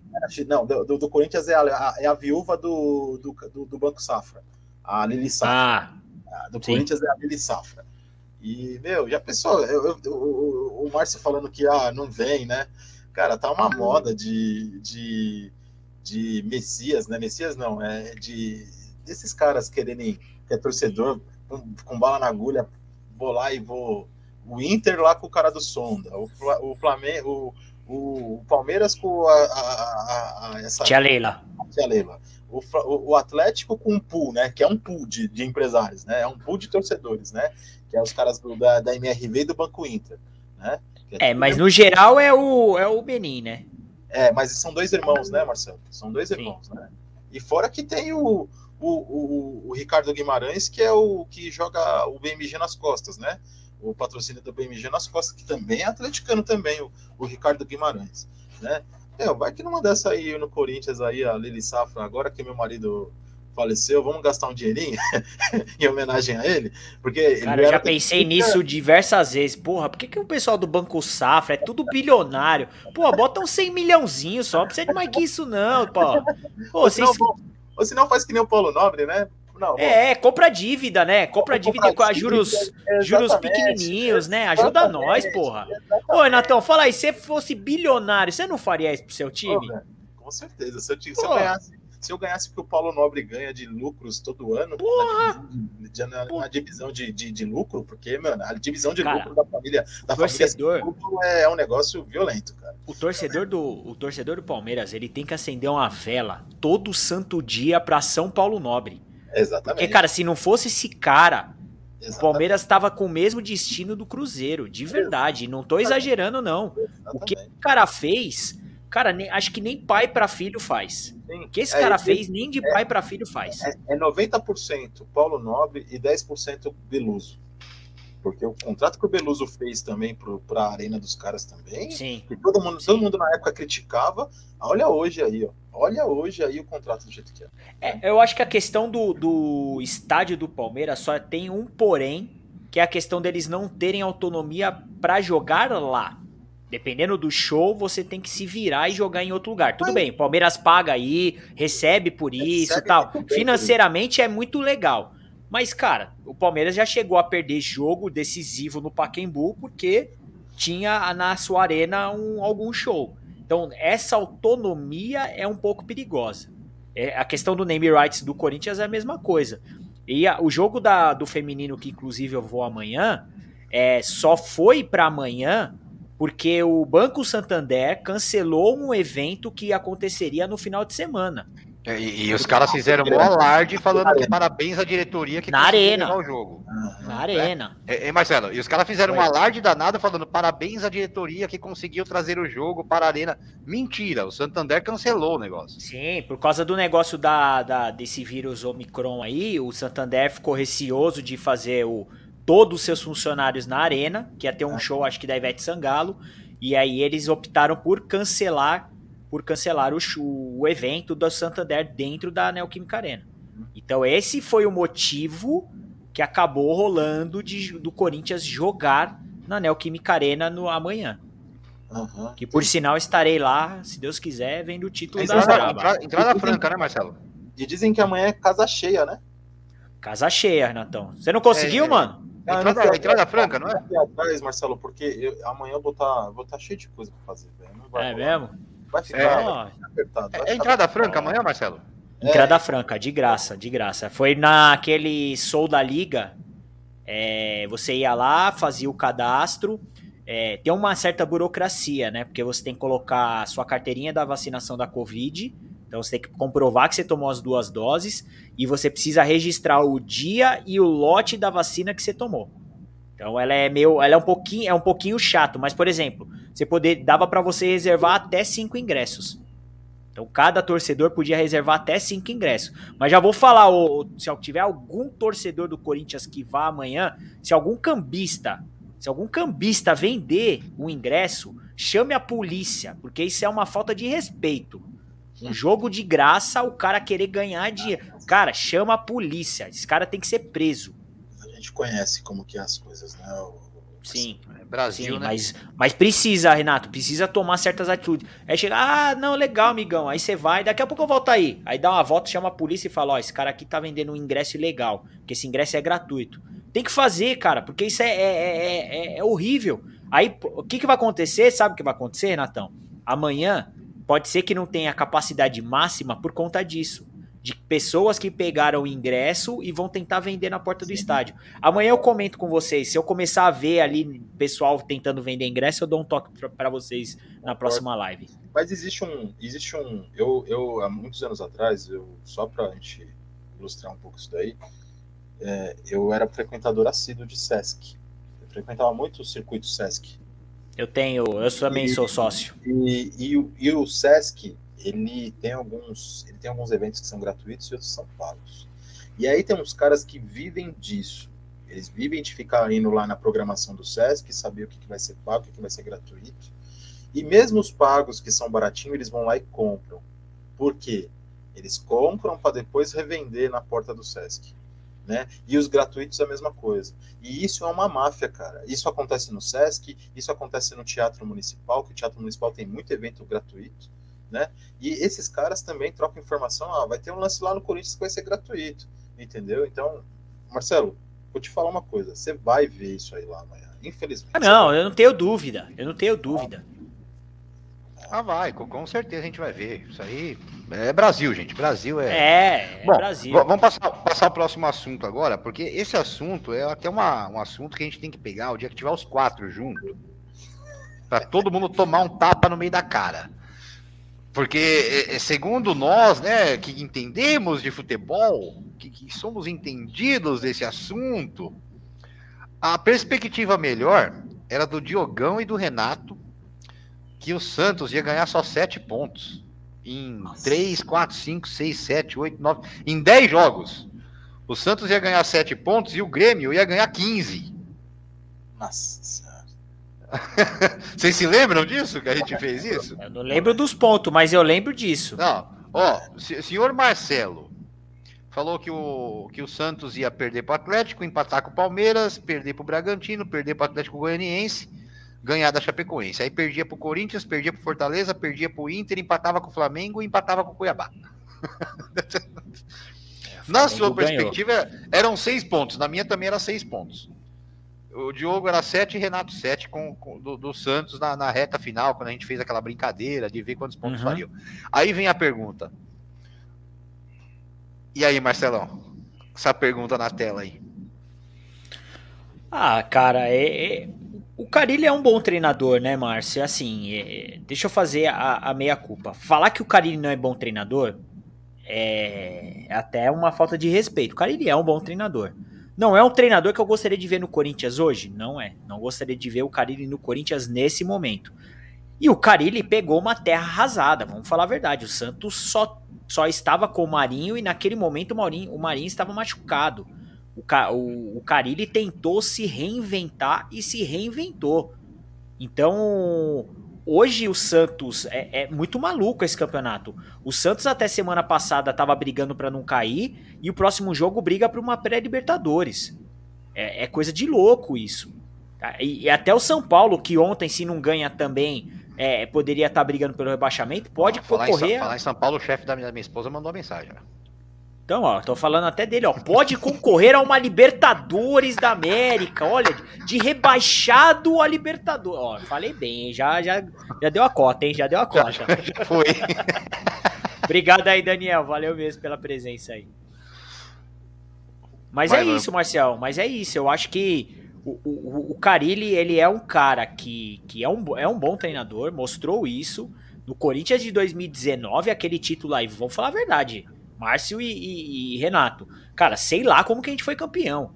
Porque era pra gente ter apanhado, era para ter apanhado do Santos, o Cássio fechou o gol naquele jogo, ganhamos nos pênaltis, e contra o São Paulo aí a pressão de, de não ganhar título há alguns anos pesou e o Wagner Love fez um golaço de um passe do Sornossa. É, mas cara, ali ele já mostrou que tirou leite de pedra. E no Santos a mesma coisa. Mas, pela filosofia de jogo do Santos, o Carilli não casa com o Santos. Não casa, não é o estilo de jogo do Santos. Então, provavelmente, o Carilli vai acabar saindo do, do, do Santos. Não sei para onde vai, mas é um treinador que faz sombra para muitos times. Veja, e até para o próprio e... Corinthians, caso a, o Silvinho não fique mesmo. É, e, aí, e aí o, o, Zé, o Zeca tá falando aqui, ó, que todo mundo se lascou, por isso aqui ninguém é técnico. E ele lembrou, né, que tinha um detalhe. Quando a gente fez isso, ele estava na live e não tinha o Carille no Santos ainda. Hum. O Carille não estava no Santos. Então o Zeca meio que livrou, livrou nossa cara. Vamos colocar assim. Obrigado, Zeca. Agora, então, a pergunta Mas é. Eu faço o só, só um momento, Marcelo. Renatão, a pergunta é: o Carille. Ah. Oi, fala. É, é, é, importante falar do, do, do Carilli. O contrato do Carilli no Santos, Marcelo e Márcio, é CLT. Ele não tem contrato de imagem. Então é, ele é um CLT. Cara, é CLT, ele é barato para o Santos. Ele é um cara, ele é funcionário do Santos, tá? Então, assim, é, a torcida do, do Santos abraçou que o Santos tinha um time para sobreviver na Série A. Ela aceitou isso esse final de temporada. Eu converso com alguns santistas que me surpreendem. É, pô, meu time tem que jogar para frente, é futebol total, é, é DNA ofensivo, essas coisas. Sempre falar, sempre falaram isso. E, e esse, esses últimos dois meses, três meses, é, eles abraçaram a ideia, puta, tem que fechar a casinha, porque senão vai cair. É, mas não, a água bateu tem, no umbigo, né, Renato? Não temos time, Vamos não temos no umbigo para falar da coisa, né? E, e, e, veja, eles aceitaram o Carilli de boa, mas é o que o Marcelo falou, ano que vem eu não sei se aceita o Carilli lá, não. Então, é, o, o Daniel, o Daniel tá falando aqui, ó, ele, quando o Marcelão elogiou São Paulo, né, daquela forma nossa, lógico, de elogiar, porque a gente tem a nossa forma de elogiar aqui. A gente elogia sim, entendeu?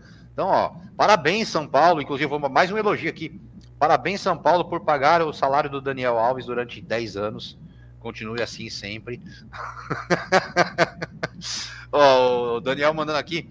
É, o, o Carilli é o único que fará o Corinthians ganhar de novo. Ele é 10 vezes melhor que o Silvinho, mas bota 10 vezes melhor nisso. Agora, Renatão, a pergunta que eu quero fazer para vocês dois e começar pelo Renato. É, a gente até brincou aqui na nossa resenha no início ali e esperar o Marcelo chegar para fazer as perguntas para os dois. O Carilli ensinou para o Silvinho o que é jogar contra o time reserva do Flamengo? Então, eu acho que é, são circunstâncias. São circunstâncias, Márcio. O Flamengo entrou com, com um técnico interino, com jogadores já pensando na, nas férias, na, na, programação de final do ano, entendeu? É, claro, muitos jogadores do Flamengo não jogaram. O Flamengo, o Flamengo jogou com time misto, não jogou com não jogou com time titular, jogou com time misto. Alguns jogadores são titulares nesse time. E eu acho que o Santos entrou mais motivado. Eu acho que o Carille usou isso, a motivação, a motivação para ganhar para ganhar o, o, o, jogo. Mas é, são circunstâncias, Márcio. Não dá para falar que o Carilli ensinou para o Silvinho como ganhar do time. Mas, do mas o Silvinho não tinha motivação para ganhar aquele jogo em cima do Flamengo, o Flamengo com reserva, Marcelão? Ah, Márcio, cara, eu não sei. É... Esse suspiro. Não, é, assim, eu acho que o Corinthians tinha condição até de jogar contra, o, contra aquele Flamengo, sim. Eu acho que tinha. Mas eu concordo muito com o Renato. É, o Santos pegou ele tentando se livrar de um rebaixamento contra um time que já tá pensando em 2022. É, tudo corroborou também para o Flamengo perder e o Santos ganhar. Apesar do João Paulo ter feito duas, três defesas, Gabigol perdendo pênalti, enfim, ainda te, teve possibilidades desse placar ser adverso. Mas eu acho que são situações diferentes. São situações diferentes. Mas o Carilli falou, é, numa entrevista, pelo menos eu li, que ele usou da tática do Abel Ferreira.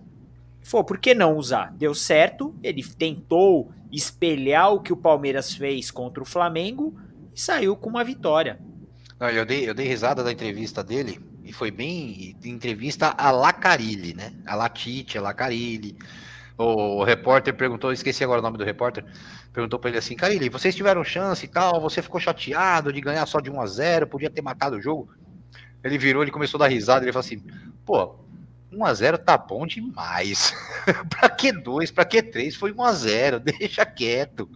Sabe, não me enche o saco. Acho que a gente já falou disso do Carilli, mas é sempre bom lembrar, o Carilli, ele tá queimado no Corinthians, não é pelo trabalho que ele fez no Corinthians, mas pela pela personalidade que ele demonstrou na segunda passagem dele, né? É, pelas derrapadas que ele deu nos bastidores, é, em alguns determinados momentos ele jogar ele jogar para a imprensa que a culpa era, da, era do, do, elenco e não é, dele. Algum dia sai algum livro a história correta, né? É, o, o, André Sanches tem a história verdadeira, né? Mas o André Sanches não vai não vai falar o que, que de fato aconteceu, né? Mas é, é taticamente falando, o Carilli é um cara bom taticamente. É, o problema é que ele, ele, ele, ele faz, ele, ele, ele compõe taticamente do meio para trás, né? Ele, ele é um cara que vai jogar sempre de forma reativa e é um, reativ, é um reativismo, vamos falar lá, no, lá nos anos atrás, é na forquilha, né? É, faz aquele ferrolho, né, Marcelo? Faz um. Não, não sei, fecha a casinha de um jeito que. Bota dois ônibus lá atrás. Exatamente, né? É, que fica difícil para qualquer, qualquer time jogar, porque é um ferrolho muito bem feito. É tanto que o Carilli era o técnico, ele era o cara da defesa do Tite, né? Quando o Tite era o treinador, mas quem treinava posicionamento de defesa dos times do Tite era o Carilli, né? É, é, sempre foi, né? O, tanto com, com o Tite, tanto com o Mano, Menezes. Quem levou o Carilli pro, pro, pro Corinthians foi, inclusive, foi o Mano Menezes que levou ele para lá em 2007, né? É, ou 2007, ou do, foi, né, foi 2007, foi, né, foi, foi 2007 é, que, que, o, que o, o Carilli foi junto com o Mano para lá. E, então, é, é, o lance do Carilli é a cabeça, cara. Se ele tivesse uma cabeça um pouquinho melhor, velho, eu acho que é, ele podia estar até no Corinthians nesse momento. É. Bom, vamos dar uma passada no outro assunto da semana, e daqui a pouco a gente vai entrar em Corinthians, né? Mas vamos dar uma outra passada nos assuntos da semana aí, ó. Quatro times, duas vagas para a Série A, rebaixamento é, batendo na porta de alguns times. Eu trouxe aqui só uma, um quadro aqui para todo mundo entender a situação, porque hoje a gente tem disputando essa, essas quatro vagas, né? Essas duas vagas aí na Série A, para manter na Série A, são quatro equipes que disputam, que é Cuiabá, Bahia, Juventude e Grêmio. Esses quatro times, o Atlético Paranaense já saiu por conta do número de vitórias, né? O Atlético já sai, mas só para que todo mundo entenda a situação nesse momento do Campeonato Brasileiro. Deixa eu só tirar aqui as marcas, né, para que todo mundo consiga ver certinho o quadro. Agora sim. Então vamos lá, ó. Cuiabá, né? As situações aí. Se o Cuiabá ganhar, ele se mantém na Série A e o empate também. Então o Cuiabá pode empatar e ganhar, ele se mantém na Série A. Se ele perder, Bahia ou Juventude é, é, é empatarem, tem que empatar. Não pode nenhum dos dois aí. É, se os dois ganharem, já era para o Cuiabá. Se ele perder, o Bahia, se ele ganhar, ele se mantém na Série A. Se ele empatar, o Juventude não pode vencer. E uma derrota do Bahia, aí ele vai ter que torcer aí para Juventude ou Grêmio. Um dos dois não podem vencer. Né? Um dos dois não pode vencer aí se o Bahia perder. O Juventude. Juventude ganhando. O Bahia não pode ganhar ou o Cuiabá tem que perder. Então, se o Bahia empatar, já libera um pouquinho a cara aí do, do, do Juventude. Né? Se o Juventude empata, Bahia ou Cuiabá tem que perder. E, se ele empatar, os dois tem que perder. Um dos dois, aliás, tem que perder, né? E uma derrota do Juventude, ele cai para a Série B. E o Grêmio empatando ou perdendo, cai para a Série B. E, se, e mesmo assim, o Grêmio ganhando, o Grêmio tem que ganhar e torcer para Bahia e Juventude perderem. Ou seja, a situação do Grêmio continua, né? Embora tenha, tinha, é, teve esse empate com o Corinthians, a situação do Grêmio ainda é muito difícil. Bahia e Juventude tem que perder, apesar que o Bahia pega o Fortaleza em Fortaleza e, e o Juventude pega o Corinthians em Caxias. E é um jogo que pode não valer muita coisa quando a gente fala de G4, mas é um jogo que vale 1 milhão e 600 mil reais. Tanto para Fortaleza quanto para Corinthians. O G4 é uma diferença de 1 milhão e 600 mil reais.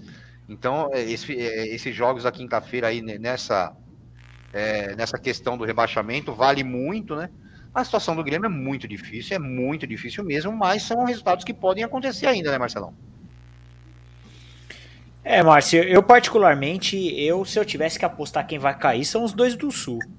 É, é, é, são times que não dependem dele, dependem de outros. O Grêmio, qualquer um de acima fizer um ponto a mais que ele, ele se lascou. Então, assim, hoje, se eu tivesse que falar quem, quem eu acho que cai, Juventude e Grêmio. Sem Cuiabá, sombra de Cuiabá dúvida. vai para Vila Belmiro contra um Santos que tá disputando Libertadores, né? Então... Sim, sim, mas é, é, o Cuiabá precisa de um ponto e o Bahia precisa de um ponto, né? É. Então, assim, para eles o empate já, já ajuda muito na situação. Enquanto Juventude e Grêmio dependem de derrotas dos que estão acima dele para poder se livrar, porque o Grêmio, no caso, tem uma vitória a mais do que os que estão em cima dele. Mas em contrapartida tem três pontos a menos. E eles já têm três pontos a mais. Assim, eu, de verdade, eu acho que Grêmio e Juventude vão cair. Vamos ter Clássico do Sul na Série B. E você, Renatão? Eu acho. O Marcelo tem razão. Mas é, é, tem um ponto aí que esse ano o G4 vira G5, é isso? Os que passam direto para a fase de grupos da Libertadores? Seria o G5 esse ano? Não, é G6. Não, os que vão direto mesmo? Que não direto, di, é, é, direto é G6. G6? Não, porque é G6 porque, porque tem a vaga do Atlético, já independente dele ganhar ou não a Copa do Brasil, porque o Atlético Paranaense já está pela Sul-Americana, né? Então, é... por que, que eu estou falando isso? Porque tem em jogo também essa vaga pelo então por esse G6. Mas aí, o Fortaleza, aí só é o Fortaleza, porque o Corinthians está garantido entre os G6. É, né? na, na, verdade, a fase de grupos, o Fortaleza já está garantido, o Corinthians também. Fase de ah, é? grupos está garantido. Ah. É. A disputa tá Bragantino, Fluminense, Ceará. É, pela sexta vaga. Pela sexta é, vaga. É, é a, fa a fase de pré-Libertadores. Não, não. Deixa eu pegar aqui a classificação certinha. Pega a tabela, isso. vamos lá. Vamos pegar, pegar a tabela aqui para a gente poder colocar certinho. Porque o que está em jogo não é, o, é a premiação do brasileiro, Marcelo. O que está em jogo é a fase de grupos da, da Libertadores. Não, não é. Essa, ó, ó, Renatão, vamos lá, para você entender. Quero uma grana para você.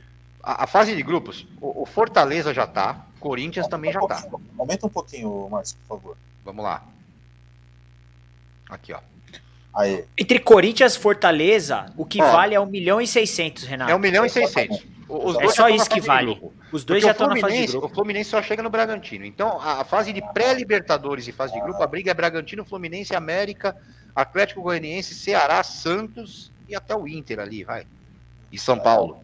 Não, o Ceará, o Ceará, o Ceará não briga por causa de vitória. O Ceará tem, já tem uma vitória a menos. Não, mas se, se o Ceará ganhar, ele vai a 53, ele entra na pré-Libertadores. A Não, pré vai é- até o sétimo. A pré não, vai é até o sétimo. Até o oitavo.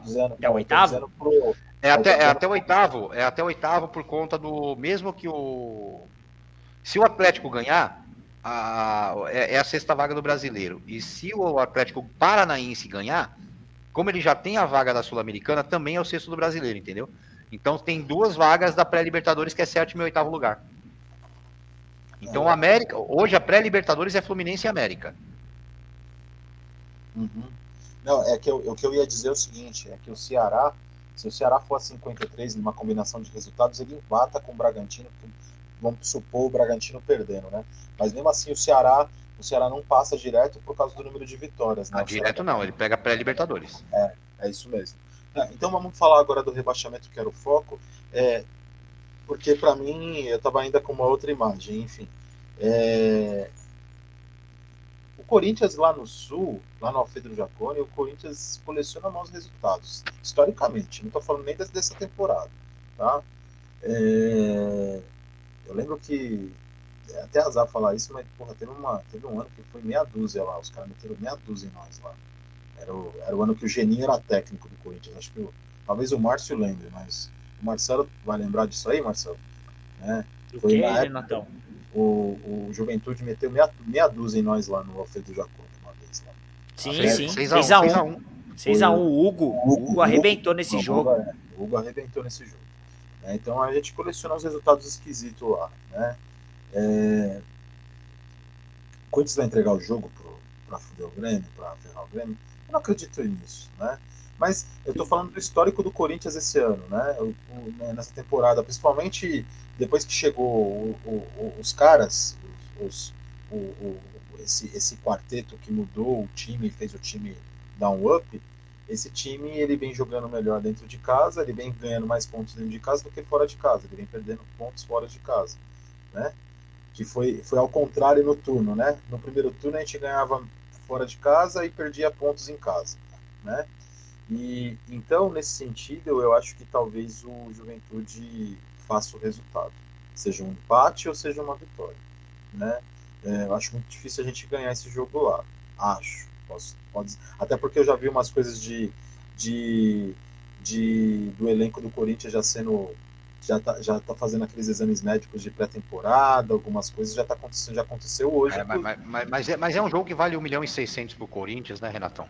Então, É, 1 milhão e 600, sei lá, enfim. Né? é, 1 milhão e 600 vai resolver a vida do Corinthians, né? A É. verdade é essa. Se fosse 1 milhão e 600 falar assim, ó, ganhar 1 milhão e 600 e dar pro jogador, beleza. Uhum. Agora, então, Ah, mas a gente sabe que essas premiações, uma parte vai para os jogadores. Então esse 1 milhão e 600, querendo ou Pode não, a diferença. ajuda, E- né? eu acho que eu acho que o jogo chave aí desse desse confronto desses confrontos todo aí é Bahia, é, é Fortaleza e Bahia. sim. Esse é o jogo chave, tá? Porque eu acho que o Cuiabá, o Cuiabá mesmo fora de casa não vai cair, tá? O Cuiabá é o rei dos empates nesse, nesse campeonato. Né? O Cuiabá acho que empatou um, um turno inteiro, se não me engano. Acho que são 18 empates, né? São Oh. 18 ou 19 empates, né? São 16 empates. 16 empates, então. É, é o time que mais empatou no, no campeonato. É, então, para mim, o jogo-chave aí é, é, é Fortaleza e Bahia. Se o, se o Fortaleza fizer o resultado, algum tipo de esperança para a Juventude e Grêmio. Se o, se o, o, o Bahia fizer o resultado, eu já digo que Juventude Grêmio, principalmente o Grêmio, né, Marcelo? Porque o Grêmio, o Grêmio precisa de uma combinação incrível de resultados, né? O Grêmio precisa de três times percam para ele se safar. Exatamente, Então é exatamente. muito difícil. Pra mim é, é- o Grêmio já tá rebaixado. Eu sei que tem muito torcedor falando: "Ah, o Corinthians não rebaixou o Grêmio, ainda pode salvar". Esquece, gente, o Grêmio já caiu. O Grêmio já caiu. É. O Grêmio não vai, Bom, não vai e- ser eu- salvo não. Eu, eu, eu, eu, eu torci pro Corinthians ganhar do Grêmio. Agora, torcer pro Corinthians perder, jamais, né? Aí não, não dá, eu também. nunca. Aí, aí também é nunca. é demais, né? Ó, aí eu é... vou usar uma definição que me falaram, e aí faz sentido. Eu nunca vou torcer pro Corinthians perder. Nunca. Porém, é uma derrota que não dói. Acho que essa é a definição. Não é uma derrota que dói. Por conta de tudo que tá, tá, sendo, que tá envolvendo. Mas é eu nunca vou torcer pro Corinthians perder. Não eu, dá, tava, né? eu tava até discutindo com um amigo meu corintiano, falando, baseado em ontem, se o São Paulo, pô, já pensou na última rodada, pô, se o Corinthians perde pro Juventude o São Paulo cai, eu falei, meu amigo, eu quero que se, vou, desculpa a palavra, eu quero que se foda o São Paulo, eu quero que o Corinthians ganhe. Não, mas não sei o que, eu falei, meu amigo, eu sou corintiano, eu não sou anti eu não sou anti alguma coisa, eu sou corintiano, eu vou torcer pro meu time ganhar sempre, não importa se vai favorecer ou vai prejudicar. Eu vou é, torcer para o Corinthians. Uma coisa é você torcer para o Corinthians ganhar e enterrar o Grêmio, outra coisa é você torcer para o Corinthians perder para enterrar o Grêmio. Aí, Exato. Aí de jeito nenhum, aí não, não, não nem a pau. Aí, aí, aí parei, aí você não é torcedor, é, desculpa. Aí, não, aí esquece, né? É, aí esquece. esquece. Agora, entrando já no assunto Corinthians, vamos lá. Silvinho fica ou não, Talisca vem, é, parece que o Silvinho realmente parece que, segundo notícias hoje que rolaram aí. É, saiu no blog do Macedo. Blog, blog do, Macedo, do, Macedo, é, blog do Macedo, inclusive, falando sobre isso, que, que o Silvinho já está mesmo propenso a, a sair, né? Pelas vaias do jogo de ontem também, é, de ontem não, de domingo, desculpa, pelas vaias do jogo de domingo, pelas ameaças à, à, fi, à filha dele, enfim. Bom, primeiramente, se alguém ficar feliz que o Silvinho sai por conta de ameaça para filho, cara, aí você não tá no lugar certo nesse mundo. Aí você tem que procurar outro mundo para viver a mesma coisa. Da mesma forma que a gente fala que não vai torcer pro Corinthians perder, é alguém ficar feliz porque o técnico vai sair porque alguém ameaçou a família. Já começa por aí, né? É, lógico, ah, tem que sair? Eu acho que tem que sair, claro, mas sair por vias de saída normal de um técnico que não tá dando certo, ponto, acabou, ok, obrigado, ficou em quarto lugar. Ó, levou o time pro G4, pô, obrigado, valeu. Não fez mais uhum. que a sua obrigação como técnico de futebol. Agora, ficar feliz porque um técnico tá saindo por motivos extra-campo e principalmente extra-lei, é, vamos colocar assim, aí é, a pessoa não, não tá no mundo certo, a pessoa tá fora, desse, fora de órbita. É, aí é realmente uma coisa é, para lá de normal, né? Mas, segundo notícias, ele está propenso a sair sim. Tem história do Talisca vindo, pro, pode vir para o Corinthians. Tem Germancano, que eu acho um baita de um jogador livre no mercado. O Vasco liberou o Cano. É um baita de um jogador. É, para quem acha, e até mandar um abraço pro Diogão, é, Diogo Ranzani, que até hoje estava falando sobre isso, né? Para quem acha que Talisca é centroavante, ele não é.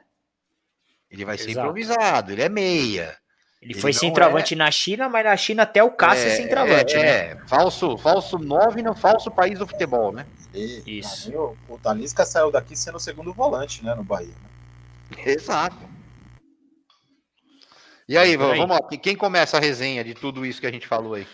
Eu vou ser bem sucinto, viu, Márcio? É, hoje, até na, na live da Identidade Corintiana, lá com o pessoal do Manfio e tal, eles trouxeram um dado que eu não.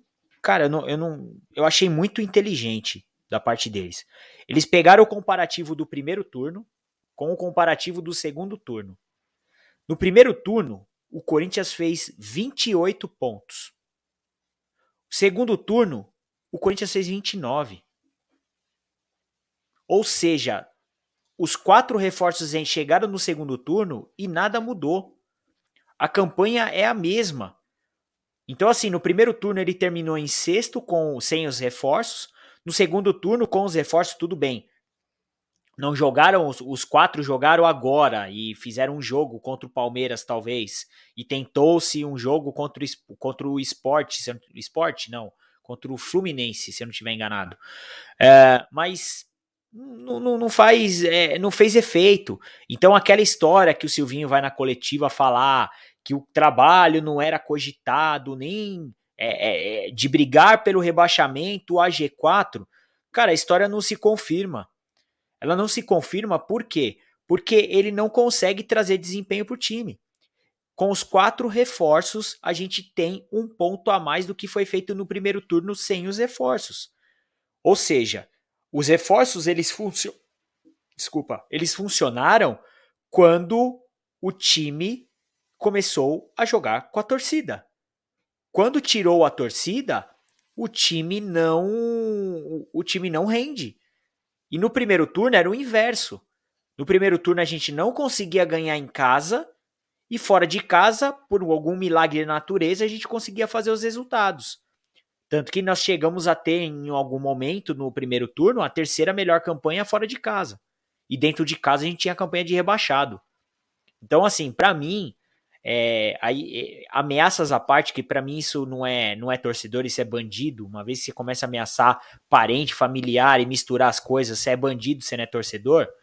Uh, o Silvinho ele não merece ficar dentro do Corinthians. Para mim é muito simples, é muito tranquilo isso. É, obrigado, Silvinho, pelos serviços prestados.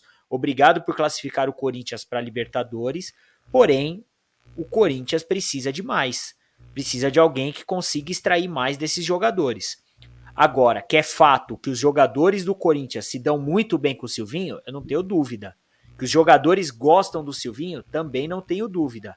Mas é um técnico que é limitado. O Silvinho pode vir a ser um bom treinador? Eu acho que até pode. Eu acho que ele tem capacidade e potencial para ser bom treinador. Tanto que no, durante o campeonato a gente começou a ver algumas convicções dele muito por pressão da mídia, da imprensa e do torcedor, cair por água, eh, cair por terra. Uma era o quê? Não liberar laterais. Os últimos jogos o Fagner tá, voltou a ser o Fagner de outros tempos, de ir para linha de fundo, de avançar. O Fábio Santos avançando. Uh, a questão de você ter é, é volante, um, um, volante marcador e um com saída de bola. Então, algumas convicções ele até tentou mexer. E a dos laterais eu acho que é a mais forte. Só que não adianta, a gente, o torcedor enxerga a limitação. Uma coisa é você falar dos resultados. O Silvinho fez resultados. Agora, o desempenho do Corinthians e o Renato, que esteve na arena, deve ter prestado muita atenção nisso. Cara, o, as linhas são espaçadas, não tem triangulações, o time não passa, o time não tem troca de passes, fica muito em cima da individualidade dos caras que a gente tem a, a individualidade do William de comer a bola na, e ganhar todas, todas que ele foi para cima, ele ganhou. O Renato Augusto que fez um primeiro tempo muito ruim, mas cara, é um cara muito acima da média e meteu outro golaço no ângulo. Os quatro gols do Renato Augusto no Corinthians são quatro golaços, quatro bolas que ele colocou na gaveta. O Roger Guedes não fez uma boa partida, mas é um cara também que vem decidindo jogos. O Juliano voltou neste jogo. Não fez também uma boa partida, mas era o cara que era o motor. Ele é o motor do time. É o cara que faz esse meio de campo girar. Ou seja, estamos presos nas individualidades. Mas as tabelas, as triangulações, tirando o jogo do Santos, mas a gente já falou que o Santos tem uma fragilidade gigantesca. O resto dos jogos não apresentou grandes melhorias com os reforços. Então, mediante a tudo isso, cara, eu, eu eu não gostaria que o Silvinho permanecesse, porém, também tenho a minha interrogação de quem o Corinthians vai trazer. Se for trazer mais do mesmo, se me inventa, por exemplo, Renato Gaúcho, prefiro que deixe o Silvinho. Se me inventa, sei lá, Dorival Júnior, prefiro que fique Silvinho. Mano Menezes? Por... Mano Menezes, prefiro que fique Silvinho. Talvez o único que eu abriria uma exceção, mas não gostaria no Corinthians, mas aí eu admito que é melhor que o Silvinho, é o Carilli. Caso o Carilli venha sair do Corinthians, do, do Santos. Não é o técnico que eu gostaria no Corinthians, porém é um cara que eu acredito que vai tirar mais desse elenco. Eu acredito que ele tiraria mais desse elenco. Agora, o Já restante. Conhece alguns jogadores, né? Porque conhece alguns jogadores, conhece a filosofia do time, é, é, e ele sabe montar times. É, não é o estilo que eu quero ver no Corinthians, mas que ele sabe montar time, ele sabe. Ele sabe fazer um time ser, ser competitivo com um estilo de jogo que talvez nós não queiramos ver mais no Corinthians, mas ele sabe ser um time competitivo e fazer esse time jogar bola. Mas não seria meu treinador. Meu sonho é ver um cara de fora, um cara gringo treinando o Corinthians. Esse era o meu sonho. E aí, Renatão? Estão tá, me escutando bem agora? Agora Opa. perfeito. Tá. Então, é... o que, que acontece? É... a gente, a nossa diretoria é esquisita, né, cara? É... ela vai na contramão Ela vai na contramão do que vem acontecendo no futebol brasileiro, né? É, a, eu não estou menosprezando o Fortaleza, tá? Mas o Fortaleza criou a solução para ele quando perdeu o Rogério Ceni foi, puta, eu vou ter que buscar um técnico lá fora. Né? Foi lá e buscou lá no Campeonato Argentino um cara para a filosofia que o Fortaleza quer daqui para frente para jogar na jogar lá. E olha o que aconteceu com isso. Forçou o arquirrival regional abrir mão de jogar com técnicos retranqueiros e trouxe um cara, mesmo que seja para futebol brasileiro, que joga num outro estilo de jogo e vem dando certo nos últimos jogos, se vocês prestarem atenção. Porque não tem pressão por resultado. O cara vem jogando. O cara vem fazendo o time o time subir de produção. O time subiu de produção nitidamente nesses últimos 5 ou 10 jogos. O Thiago Nunes fez o time subir de produção. Né? É... Aí eu falo o que o Marcelo diz. É... Dispensa o Silvinho, traz quem? A gente não sabe porque não tem esse cara no futebol brasileiro para substituir ele. Talvez tenha, mas aí você tem as rejeições. Tem Mano Menezes? Ah, eu rejeito. Parte da torcida rejeita, parte não rejeita. Ah, tem o Carilli? Parte da torcida, que nem ó, o Marcelo prefere Carilli do que Mano Menezes. O Renato Menezes, o Renato prefere Mano Menezes do que Carilli. Você entendeu? Unanimidade é, não vai ter. Não vai ter unanimidade. Com o técnico brasileiro, não. Não vai ter, não vai ter. É. Talvez a unanimidade seja a rejeição por, nesse momento tá muito recente, a negativa dele é o Renato Gaúcho. Mas hoje, hoje esquece. Então, a unanimidade de uma rejeição, você sim, entendeu? Sim, hoje sem ah, chance. Certo? Mas por quê? Porque há quatro meses atrás bateram na porta do cara, o cara enrolou, falou que não queria, que não era isso que ele queria e tal, e deu 15 dias depois estava lá no Flamengo, né? Por quê? Já estava meio que engatilhado, a conversa já estava engatilhada ali já, certo? É... Se a gente vai pegar um cara de um, um outro cara aqui que está aqui no futebol brasileiro, quem? Cara, não tem, não tem esse cara. Não, infelizmente não tem. Ah, vai pegar o Filipão?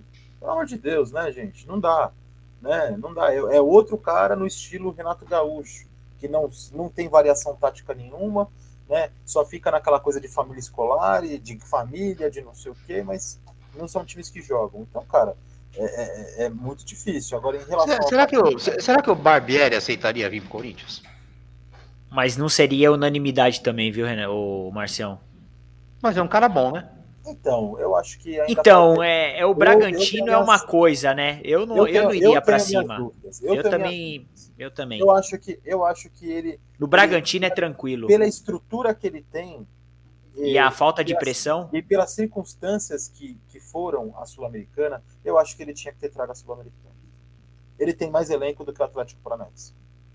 Ele tem e mais você elenco. percebe como é, ô Márcio, se é. você puxar quantas derrotas o, o, o, Bragantino vem em sequência. O Bragantino, Bragantino tá, tá perdendo o jogo, o jogo atrás de jogo. O torcedor tá assim, ó.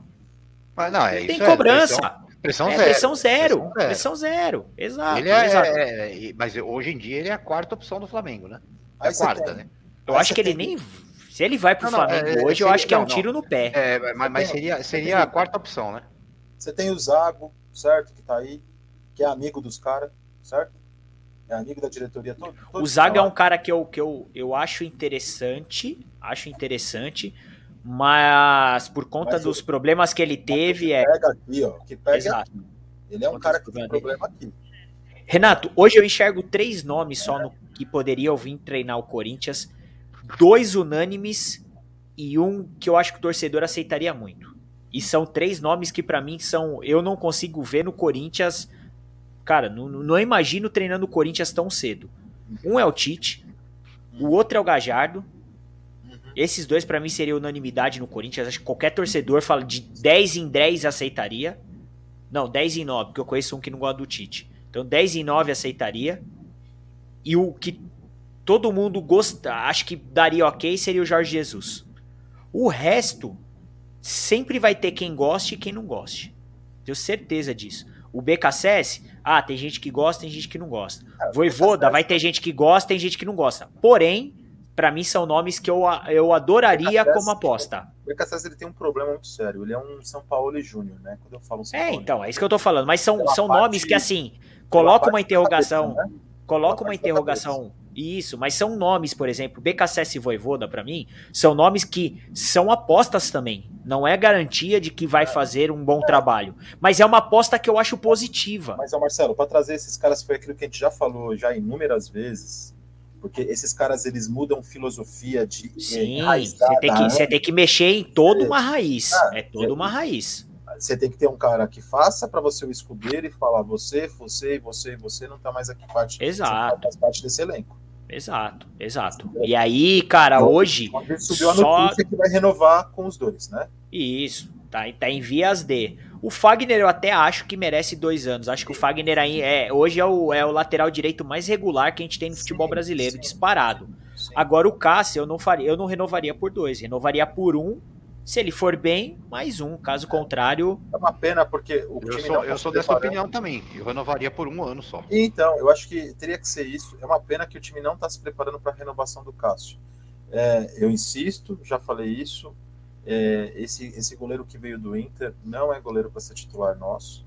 Não tem Mas, mas, mas, Renatão, o, o- Tá? o que é, o que é o se preparar para a renovação do cara? Não, Não, não, renovação ele, ele- ele chega, ele chega sendo abaixo dos reservas que nós temos. Ele está abaixo.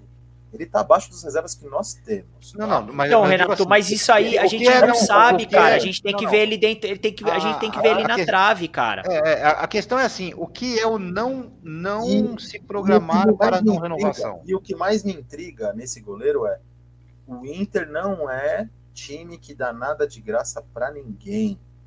Pra ninguém mesmo. Tá? O Então, mas, o mas, Inter ô, abriu Renato, o, o que eu quero, o que eu quero dizer, Renato, é, É. o seguinte. Hoje eu acho que, tá, o Corinthians hoje tem alguns goleiros ali reservas, ok, beleza. Mas eu, eu ainda acho que, se o Cássio não for renovar, o Corinthians vai atrás de um goleiro. Então, tem dois Eu ainda acho isso. pra- Porque quando, quando a gente fala não se preparar para a, a- a não renovação do Cássio, vamos colocar assim. Então, va- vamos na história, né? Quando o Cássio chegou no Corinthians, por exemplo, todo mundo se lembra, ninguém botava fé no Cássio. Ah, Chegou na surdina. Trouxeram, fala, trouxeram, Sanches. trouxeram um cara desconhecido. É, é- é- assim como teve o, o Falcão, que era o, o jogador do presidente, É. o Cássio era o jogador do Porque presidente. agora, aí a gente vai dar, eu vou dar um exemplo. Por a gente tem exemplos de, de times que, de clubes que não se preparam realmente para uma, pra uma, pra um fim na final de ciclo, né? O São Paulo é um exemplo disso. Nunca se preparou para o final do ciclo o Rogério Ceni. Quantos goleiros e tá passaram até hoje sofrendo, né? E não é só a questão do peso do Rogério Ceni. Hoje em dia não existe mais o peso do Rogério Ceni. Não existe mais, porque a torcida do São Paulo, ela, ela acabou com o ídolo. Então aquele peso do Rogério Ceni não existe mais. Mas por exemplo, aí volta ao que a gente estava falando lá no começo. O que o Palmeiras fez com a saída do Praz, que todo mundo achava que seria o Jailson, o goleiro. O Palmeiras foi e buscou o Everton. Que também não é um goleiro jovem, só que tá no auge da forma física, Ah, né? Na época já tinha um certo nome, já Física tinha e uma certa técnica, né? relevância. Física e técnica, né, Marcelo? Sim, sim. O Everton é um baita goleiro. Só que se você pega. Quantos anos o Everton tem? 34. 34? Não, Acho não que- lembro que agora a idade dele. Quer ver? Vou, vou olhar aqui rapidinho. Não lembro a idade dele. Mas, mas o Palmeiras, ele trouxe o, o, o- o Everton para ser o reserva 33 anos. Eu acho que. Ele Ele tem- tem 33. o- o- tem dois goleiros dando sopa. O Jailson tava com 40 e tava pegando Então. muito com 39 anos. Tem, tem dois é. goleiros, tem dois goleiros dando sopa, onde seus clubes estão com sérios problemas financeiros, certo? E aí acho que falta um pouco de boa vontade por parte do Corinthians em tentar negociar. Em tentar Um deles pelo tá menos falando quem? João Paulo? Eu tô falando de Ivan, da Ponte Preta. A, Ponte, a Ponte Preta tá numa séria crise financeira. Nesse, nesse ano, o, o, o Mecenas lá Mas o Ivan tá com quantos anos já, Renatão? tá com 23 ou 24 anos, tá? Só? o, o, o Mecenas lá que sempre segurou a ponte esse ano não segurou, né, Marcelo? Que é o, o Carnielli lá, o tal do Carnielli. Então a ponte tá cheia de dívida, cara. Tá cheia de dívida. Tá?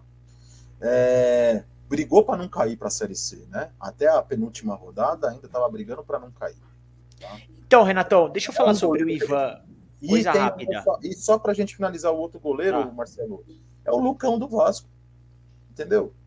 Cara, são dois goleiros jovens, tecnicamente já mostraram seu potencial, Tem esse John Vitor do Santos também, viu? né? É, já mostraram seu potencial.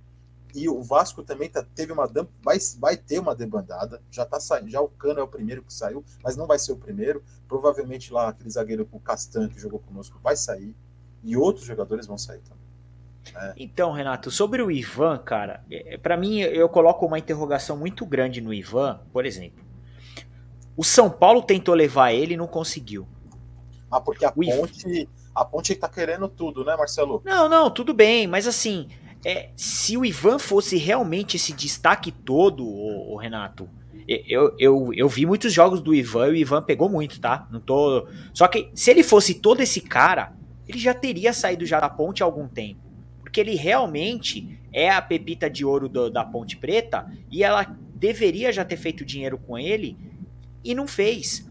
E assim, de verdade, o Ivan, ele foi o goleiro das categorias de todas as bases da seleção brasileira. O Matheus Donelli também.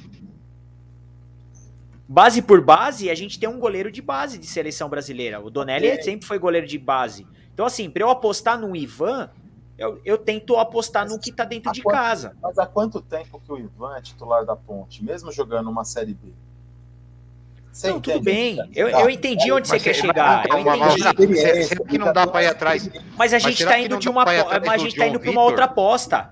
Porque O John- o Cássio- John Vitor do o Santos Cássio, não é um bom goleiro? do Cássio quando o Cássio chegou?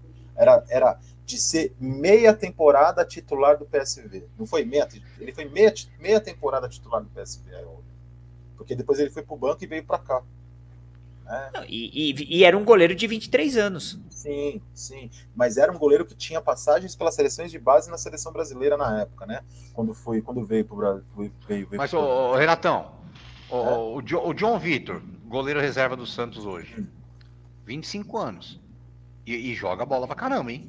É um baita do goleiro. Eu acho que assim, a gente precisa. E, e joga, e joga em time, querendo assim, ou não, tem- joga em time grande. Tem um fator aí que você tá, que você tá, você tá colocando esse goleiro do Santos. O João Paulo, eu não sei não, mas o João Paulo não fica no Santos, não. João Paulo provavelmente vai pro, vai pro Flamengo. Tenho Exatamente. quase certeza. Tenho quase certeza que ele vai pro Flamengo. Exatamente. E aí o Santos Pode tem ser. três goleiros bons lá. Eu não sei se o Santos se- perde esse goleiro que você tá querendo, que você tá, você tá dizendo. O João Paulo tá com quase 90% com o pé no Flamengo, né, Marcelo? Né, do jeito que os caras estão falando. Pelo que estão falando, sim. Daniel, Daniel que é São Paulo tá falando aqui, ó, galera, vocês que dominam o assunto Corinthians, nenhum desses citados é metade do Cássio de verdade. Cara, é, é metade da história do Cássio, É, não do que o Cássio é hoje. Exatamente. O, o, o Cássio hoje, ele lembra o Rogério, que ele sabe muito bem, o Rogério dos últimos anos tempo de São Paulo. Que só tomava gol ajoelhado. Você entendeu? né? É isso. que A, a diferença, a, a diferença do Rogério pro Cássio é essa. O Rogério tomava gol ajoelhado. O Cássio toma gol com bola cruzada que não sai debaixo da trave de jeito nenhum. Ou senão é um joelho para um lado e a bola esticada e o braço esticado pro outro. É. É isso? Nem o X, nem o X ele consegue fazer mais, né? É isso. É, Ó, o mas Anderson- pra, pra mim, pra, pra mim, o Cássio, a, a definição do Cássio, pra mim, é muito simples. Bola cara a cara, ele é monstruoso ainda. Sim. Cara a cara, ele pega. O cara pra fazer gol cara a cara com ele é muito difícil. Depende se Agora- ele não sair que nem saiu com o Diego Souza, né? Ah, puta, mas aquele lance ali, o Renato tava, foi na frente do Renato e deve ter Foi. visto. Foi uma, foi uma junção de Não, lambança naquele Fábio, lance. San, o Fábio O Fábio- começa do Fábio Santos, Gil Do Gil que Exatamente, tentou ir pra cima e do exatamente. Cássio que tentou também dar o abafa esse, ali, esse né? Corinthians desse ano, esse Corinthians desse ano, a gente vem tomando muita, muito gol de bola aérea, né, Marcelo? Você sabe Sim, sim. Porque, principalmente do lado do Fábio Santos, que não tem uma cobertura, seja por ele ou por, ou, ou, ou por ele ou por quem faz a cobertura por ele, porque sempre sai bola cruzada daquele lado, né? Aí nós temos um Gil que já não é mais o Gil de outrora, né? Mas não tá mal. N- Não tá mal, mas Tá mal. não é mais o Gil de outrora, não é. Isso também tá claro também, né? Sim, Aquele- sim, sim. tirar Mas mais mim, mas para mim, para mim Mas é eu um acho que é mais Gil. posicionamento. Eu acho que é mais posicionamento, tá? Eu, eu- é que assim, a gente tá com um moleque que pra mim é fora de série. Sim. Que o João Vitor joga pra Cara, mim, ele na potencializou boa, o é, Gil. co- Ele corintianismo- potencializou o Gil. Corintianismo à parte. Nesse gol contra o Grêmio, eu acho que a falha foi dupla. Gil Sim. falhou e Cássio falhou. Ó, mas co corinti- corintianismo à parte, eu vou te falar uma coisa. Gil e Me fugiu o nome do outro zagueiro do Corinthians agora. João Vitor. de falar? João Vitor. Gil e João Vitor, na minha opinião, tá? Corintianismo à parte. É melhor do que Rodrigo Caio e Davi Luiz. Não há dúvida. É, é, é é melhor do que, o- da- que a zaga do Atlético. Concordo. É melhor do que a zaga do Palmeiras. Eu acho que. Eu acho que A, a quando- diferença é que os- esses outros joga- times têm laterais e, e volantes que apoiam. Quando joga Agora, a zaga. quando joga Alonso e Nathan Silva, eu acho que é a melhor zaga. Natan que Silva tem. entregou paçoca várias vezes. Então, mas. hum, Eu acho que a diferença, Renato, a diferença tá nos dois laterais, nas duas laterais, ou em uma só, no caso, que é o E zagueiros Santos. que fazem gol. A gente não tem e zagueiro que faz zagueiro- gol. Zagueiro que faz gol e assim, e volante que protege. é, eu Também. ia falar de volante. Eu ia Entendeu? falar de Aí- volante. Agora, se você pega hoje Gil e João Vitor e bota com os volantes que o Atlético tem e lateral que o Atlético tem, ou bota no Flamengo, ou bota no, no- no Palmeiras, cara, acabou. Não, porque se você, se você pegar pra mim, ó, agora, agora fazendo uma analogia legal, essa do, do Romão foi bacana, gostei. O João Vitor perde pro, pro Gomes? Não, mim não perde. Pra mim é parelho. muito mais veloz, muito mais veloz. Exato, é parelho. no alto, mas perde por baixo, Marcelo. Não, o João ele é Vitor muito mais perde veloz, por Renato. baixo? Eu acho Ele é muito mais veloz, Renato. Ele tem muito mais Ah, não antecipação. Acho, não. Renato, acho, que não. Eu acho que não. O João Vitor, ele, eu, eu acho ele um zagueiraço, A- cara. Por a baixo, ele. A, a velocidade que ele tem. Não, o João Vitor é a passada veloz. larga dele, Mas cara, eu acho que o Gustavo Gomes ainda tem um tempo de bola por baixo ainda mais preciso. eu acho o contrário. Eu acho, que- eu, eu acho que o Gomes é melhor no alto. É melhor no alto. Eu É também. Eu acho é que o Gomes é melhor no alto e pior no baixo. Eu acho que porque o Gomes é um cara violento, né? Ele é um cara que chega muito duro às vezes, né? Mas eu ainda acho que o Gomes é melhor no alto do que por baixo. Eu Em também. comparação com o João Concordo, Vitor. concordo com, com o Márcio também. Acho que no Posiciona- alto o Gomes, o Gomes Posicionamento na bola aérea. É. Posicionamento na bola aérea. Até tanto que o Gomes faz gol pra cacete, de- né? Faz gol pra cacete. Aí vai lá, Marcelão, coloca Então, ó, aí se você compara com o Gomes, eu acho que o João Vitor é parelho ou igual. Se você compara, vai, com o do Flamengo. É, Flamengo não tem zagueiro, então não dá pra comparar. Com os do, os do Atlético, tanto o Natan quanto o Alonso. Rodrigo Davi Luiz, pô. Hã? Rodrigo Caio, mano. E o Rodrigo Caio, Marcelo? Ah, eu acho ele normal, cara. Eu acho a- comum. é, eu também não eu acho ele melhor que- comum, cara. Eu Eu, também acho ele não. comum. Eu acho ele até um zagueiro rápido, mas eu acho o Rodrigo Caio um zagueiro comum. E Davi Luiz jogou voltando mal. eh, Voltou E jogando Davi mal. Luiz, cara, não, Davi Luiz eu vou comparar com o Gil, desculpa. Aí é Gil e Davi Luiz que eu vou É verdade, comparar. Pra mim, É. pra, mim, é, pra mim, o melhor zagueiro que o Flamengo tem, os caras não dão chance porque estão. criaram um rótulo nele que ele é o pior zagueiro de todos, que é o é o Léo Pereira. Pra mim, Ah, é não, melhor eu vou embora. Não, não, eu vou embora. É sério, é sério. Não, é não, sério. pelo amor de Deus, que-. Não, não, não, não. eu Para, acho o melhor para, que para. Tem. Eu acho que aí é um problema de. é- Aí é um problema de. É um problema de psicológico, Marcelo. Marcelo. É psicológico, cara. O, cara. o cara entrou em várias erradas. Ele entrou Rapaz, em eu, várias eu vou, eu vou anotar isso aqui. Quantos minutos de É live? sério, Duas horas e um. é Eu vou, eu vou fazer um É corte sério, e vou mandar para meus É amigos. sério. Meu, o pior zagueiro que o Flamengo tem, ninguém fala. Ninguém fala. Não, Renatão, você tá de sacanagem, É o velho. Gustavo Henrique. Mas ninguém fala dele, né? Não, ô, ô, ô, Ô, ô, ô, ô, Marcel, ele defende, ele defende o Léo e não gosta do Raul Gustavo. É sacanagem, Não, né, velho? Aí, ó.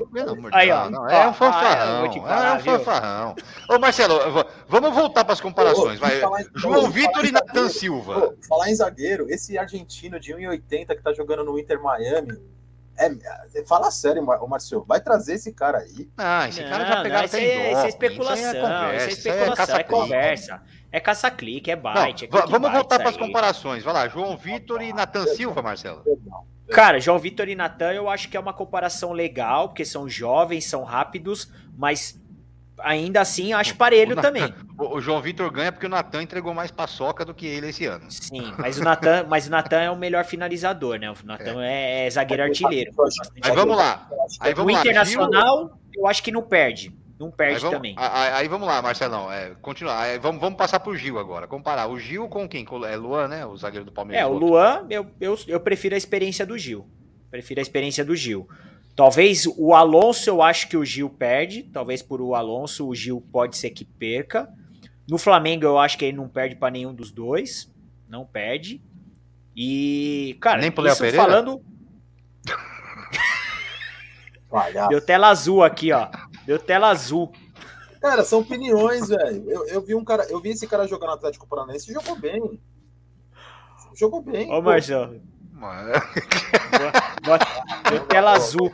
Ô, Márcio, você percebeu, Márcio, a tecnologia? É, Você viu? Você viu só? Você Deu tela tecnologia? azul, você viu? Faltou só, faltou só o barulhinho aqui. Tum! Pã. A tecnologia chegou e bateu, cara. Você viu? Você viu que Tá negócio? pensando que é o quê? Não é fraco não, rapaz. Na verdade, na verdade eu, tô bo- boto uns testando quadros- hoje. Eu, eu- eu boto uns quadros meia boca. O cara tem Mas, tela Renatão, azul, tela vermelha. Eu tô tela- testando hoje esse, esse fundo, esse chroma aqui, mas tá ruim. Eu tô parecendo um morto na tela, velho. Tão branco que eu tô. É, você tá. é, Você tá Não, aliás, É, aliás, então. eu ia falar sobre isso. não, não tá senhor- legal. Eu tô o senhor tá testando precisando, hoje. O senhor tá precisando realmente de férias. É, pra pegar eu vou uma te cor, contar, né? rapaz do céu, ó, vai, vai lá no Fala Muito Fiel, Não é Renatão. isso, Não é Vai, no, vai no Fala Muito Fiel, Renatão, que saiu, saiu o, o vídeo ontem do Puta, React. React, puta, ficou É. legal. Depois assiste, Cara, Renato. Ficou pensa num, hora, cara, mano. pensa num cara branco de cambito fino. É o Marcelo, velho. Exatamente. As canelinhas não é das mais grossas, não. Não é das mais grossas. Que eu ia falar. Mas hoje, ô Marcelo, eu tô, pra você ter ideia, eu tô com três, três luzes aqui em volta pra ver se tirava essa coisa de morto. Mas não tira, cara. Eu acho que é a Compra- câmera. Cara, faz, faz o seguinte: você, tá- ó, você tá- você já tá ganhando bem. Fala muito fiel, tá dando retorno. Ô. compra aqueles bro- bronzeador artificial, tá ligado? É, Não, o que eu ia falar é o seguinte, Márcio. cara, eu vou bater uma foto pra vocês como Ah, que tá aqui. Não, eu vou Eu bater e falar, vou que mandar pra vocês. falar? Eu ia falar pra ele que ele tem que montar um camarim. Ó, que aí o vai, Gão. fazer- vai- vai ter, a- vai ter a pessoa que vai fazer lá maquiagem antes O, dele o, o entrar. Gão já mandou aqui, ó, a, cabe- a- a cabeça do, do Marcelo, que ele não quis escrever a cabeça do cabeça. A É. cabeça do Marcelo tá verde. O Daniel Tá mandou, mesmo. tela azul foi master. Eu, vou bater uma foto aqui só pra vocês verem como é que tá aqui, ó. Ei, Márcio, tinha que ter um camarim do lado desse cromo aí, cara. É, não, é, não, já, Você já falei. pegou. Ele tá, tá ganhando bem, já tá dando retorno na internet. Pra tentar, eu tô tentando. Ah, nem aparece aqui. Tem tanto. Depois eu boto uma foto melhor. Eu tô com uma luz aqui, uma luz aqui, uma luz em cima e tô morto, velho. Tô parecendo morto. Agora, se eu desligar, quer ver? Aí você desliga esta porcaria aqui. Deixa eu fazer. Vou, não, vou desligar. Quem, quem sabe faz ao vivo, meu. Ô, louco, bicho. É, Marcelo, não mudou muito, não. Não, melhorou. Ô, para, Renatão. Aí Faz o melhorou, seguinte, de- deixa só o fundo, que agora até a sua imagem travou. Travou mesmo. Agora ó, a sua imagem azul, travou. Travou não, pô. Travou, travou. cara. Travou. Ué? Travou Tá mesmo. travado. Vou tirar o Travou, print travou. aqui, peraí. Então, peraí. Ah, não, não deu tempo de tirar o print, pô. Travou, dá, Voltou? tira o print, tira o print. Voltou? Não, tá, tá, tá- Ah, vai, vai lá agora. Tá travado e agora eu tirei o print. Vou mandar, vou mandar a imagem que eu já tirei. Nossa, agora eu tirei que o print. bosta. Agora travou Acho que vez. na hora que eu tirei, acho que a hora que eu tirei o chroma, ele ele zoou. Você vai ter que... Ah, agora voltou. Hum, ele Ah. tá pegando, ele não tá ficando sem, sem o chroma, ele não, não, não tá pegando a coisa. Ó, vou fazer É. esse aqui em homenagem ao, ó, esse aqui vai ser em homenagem ao ao, ao Renatão aqui. Ó, o Gão já mandou Ah, não, aqui, ó. Ficou muito da hora o react do, do FMF. Não, ficou show de bola mesmo. Ficou show de bola lá. Ficou o- o engraçado, react mano. Com, com a imagem do jogo, com, com o De Paula. Ficou. Mas, mas o cambito do Marcelo é a melhor parte da, da cena, velho. Ô, ô, ô, ô, Márcio, só pra. Márcio não, Marcelo. É, só Hum. pra gente. Esse, e, o, e o cara, no final das contas, o cara pelo menos conseguiu chegar em São Paulo aqui, velho. Lá o cara dos ingressos lá, da situação lá. O cara tá. de- Depois eu conto no bastidor, mas tá tenso. Ele tava fazendo a transferência da mãe dele pra Minas, cara. Nossa. Tá, o bagulho tá embaçado. Tá embaçado. Tomara que tenha dado certo. Ele tinha mandado uma mensagem pra gente. Tomara que tenha dado certo. Renatão, Diga. vamos, vamos pro último, um dos últimos assuntos de hoje, agora, Fórmula 1, né? Eu não, ó, Márcio, eu não. Última- corrida, última mas week. os comentários, né?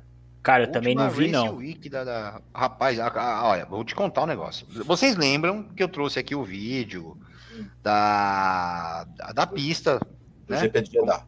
do, do GP de Jeddah, que eu falei, vai ser uma pista dificílima, tá complicado, sem segurança nenhuma e tal, e trouxe. Aí na época, o senhor, seu Renato, e o Pascoal, não, é porque não terminaram, porque a pista vai ser segura, porque não sei o que. Falei, gente, vai dar merda. Cara, só de largada foram três. É, é eu, eu vi alguns trechos de um treino livre do treino livre de sábado e eu percebi uma coisa. É, é, uma, é, uma pista, é uma pista que lembra um pouco Baku, porque ela não tem ela não tem área de escape nenhuma, só que Baku é larga, né? Mas é, é mas é um circuito de rua, né? É, uhum. e, e, e, essa, esse GP de Jeddah, ele é, são, é, é, é, alguns pontos é muito estreito. E aí o que, que acontecia, Marcelo? Os caras faziam, lançavam uma volta rápida, e aí na volta seguinte os caras desaceleravam, faz aquela desaceleração bem brusca. Só que aí vem o cara de trás e o cara de trás não tem para onde escapar, velho. Não, e, e, detalhe, né? É uma pista com. É uma pista que, se não, se não me falha a memória, 25 curvas, toda Sim. curva cega. E de alta. É um toda curva cega e de alta. De alta. Né? É, muito. É, é um GP muito singular. Quando eu falo singular, porque é um, é um, é um circuito de rua, que geralmente circuito de rua é travado, né? Não é o caso desse. Se você vê a média horária desse circuito, não é o caso dele né? E, e você não tem pontos de visibilidade. O piloto ele não tem ponto de visibilidade. Por exemplo, você faz uma curva de alta, você está entrando na outra, você está entrando na outra junção, aí você tem um carro parado na tua frente. Parado não, mas em velocidade lenta. Cara, você não tem muito o que fazer, não. Porque não, não e, e, tanto é, e tanto é que assim, a gente teve nesse circuito, né? Pra, pra só para quem não acompanhou tudo. É, na, na, na sexta-feira teve acidente, no sábado teve acidente, no domingo teve acidente na Fórmula 2. É, o, o, Enzo Fittipaldi foi hospitalizado. Sim, ele, ele mais quebrou o tornozelo, né? Quebrou o tornozelo, ele mais um piloto. E ele sai, o Enzo, o Enzo ele é, na largada mesmo, ele saiu, ele foi para outro lado da pista e ficou sem visibilidade nenhuma, uma pista é, extremamente é, é estreita, né? Extremamente estreita e detalhe, tanto é que ela tem três, é, o pessoal tava falando que ela tem três características na mesma pista. Ela é longa como o Spa-Francorchamps. Sim, tem uma perna longa ela. É. Ela é veloz tanto quanto Monza e ela é estreita tanto quanto Monte, é, quanto Monte Carlo, Bom. quanto Mônaco. Quanto Mônaco. E, assim, e foi uma, uma corrida de coisa de maluco. Aí lá vinha a Larissa falando de Verstappen sendo Verstappen, mas ninguém fala que o Hamilton foi o Hamilton também quando deixou 10 carros de diferença para o Verstappen na segunda largada. Aí ninguém também fala, é porque também é, é, todo mundo é a favor do Hamilton nessas horas, mas eu sou obrigado a falar. O, senhor Hamilton também deixou mais de 10 carros na segunda largada e deveria ter sido punido. e não foi. A regra é regra. O Verstappen está querendo tomar o lugar do Schumacher na história da Fórmula Não, 1. mas vamos lá, Renato. Uma coisa, uma coisa é uma coisa, outra coisa é outra coisa. O Verstappen foi errado na batida? Foi. Só que o seu Hamilton também foi errado na relargada quando ele deixou mais de 10 carros de distância para o primeiro lugar e é proibido pela regra. E ninguém fez nada.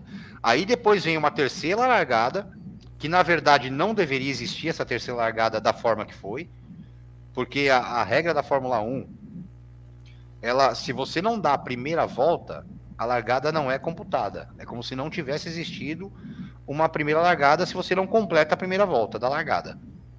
Quando tem a segunda largada que tem aquele problema, que até o, Ocon passa todo mundo, passa o Hamilton, eles voltam, fazem um acordo, um acordo sei lá como que foi. Não, não, eu aceito ir para terceiro se o Hamilton for para segundo, se o Ocon sair na liderança. Ou, ou, seja, foram coisas tão loucas que aconteceram nessa corrida.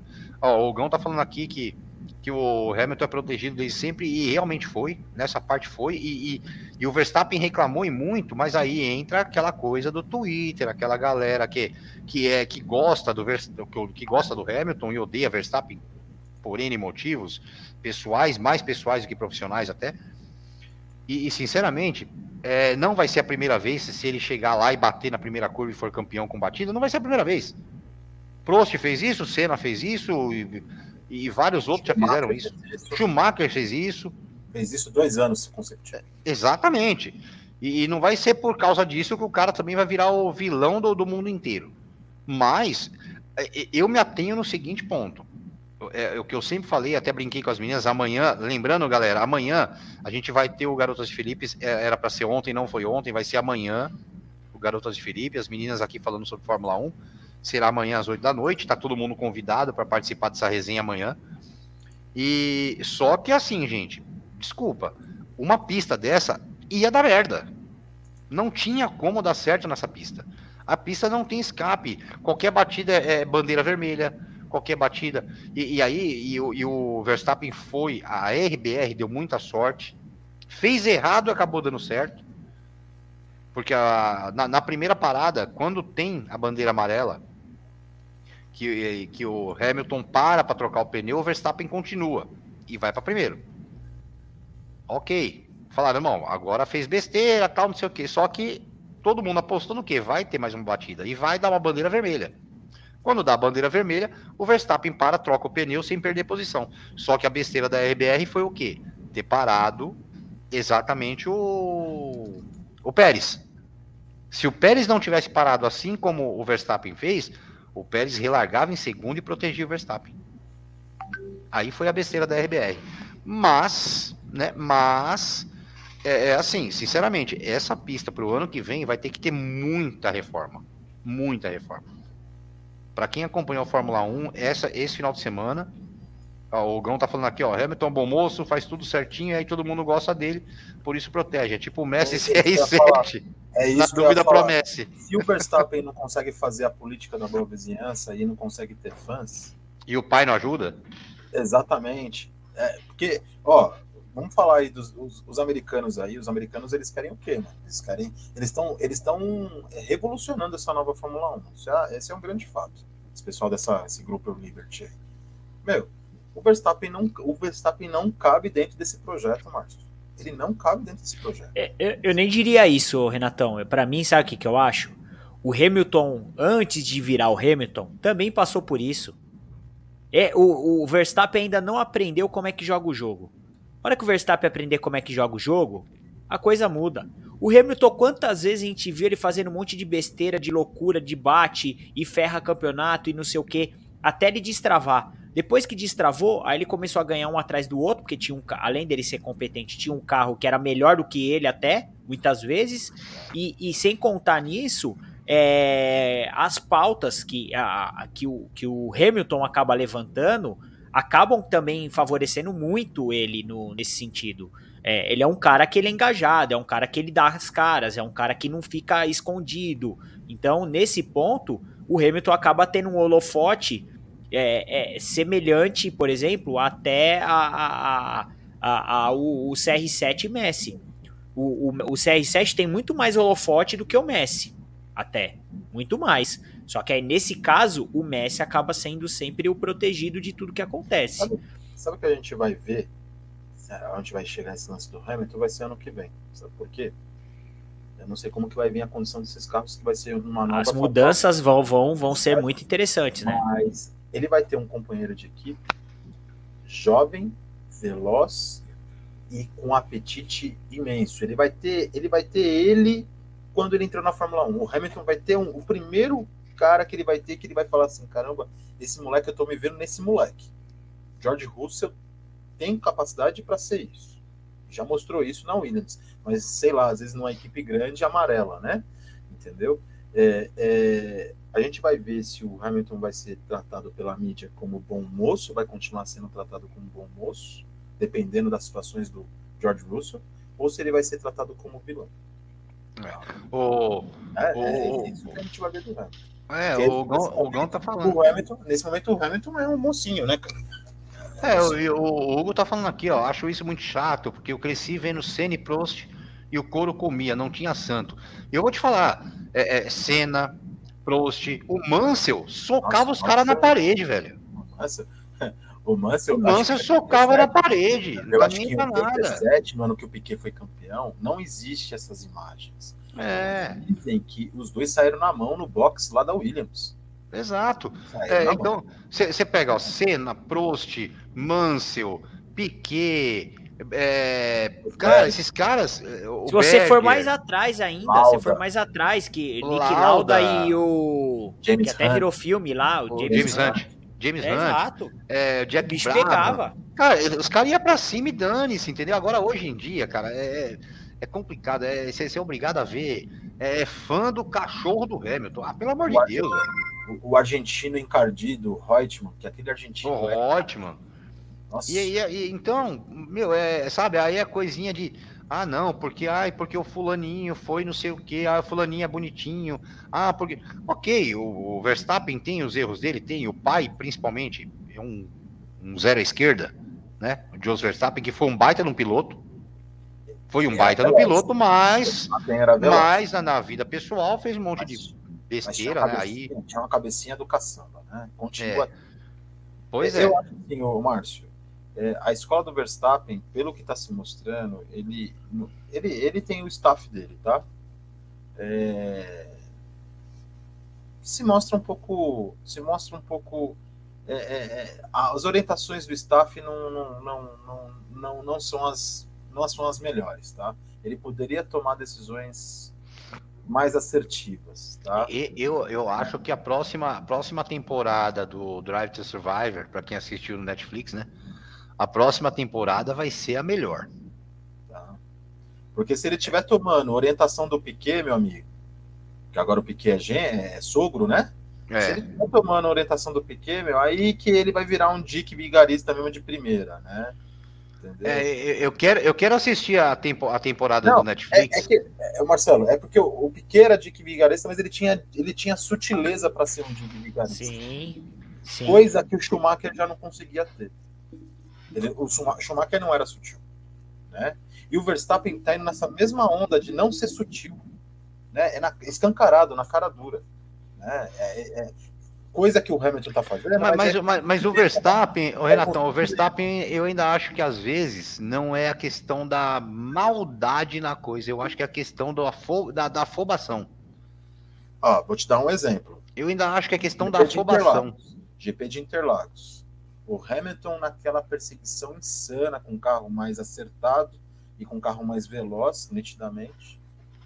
Ele tentou passar uma vez. O que, que o Verstappen fez na reta oposta? O Verstappen jogou ele praticamente para fora da pista, na reta oposta. Né? Ele, qual que é a regra da Fórmula 1?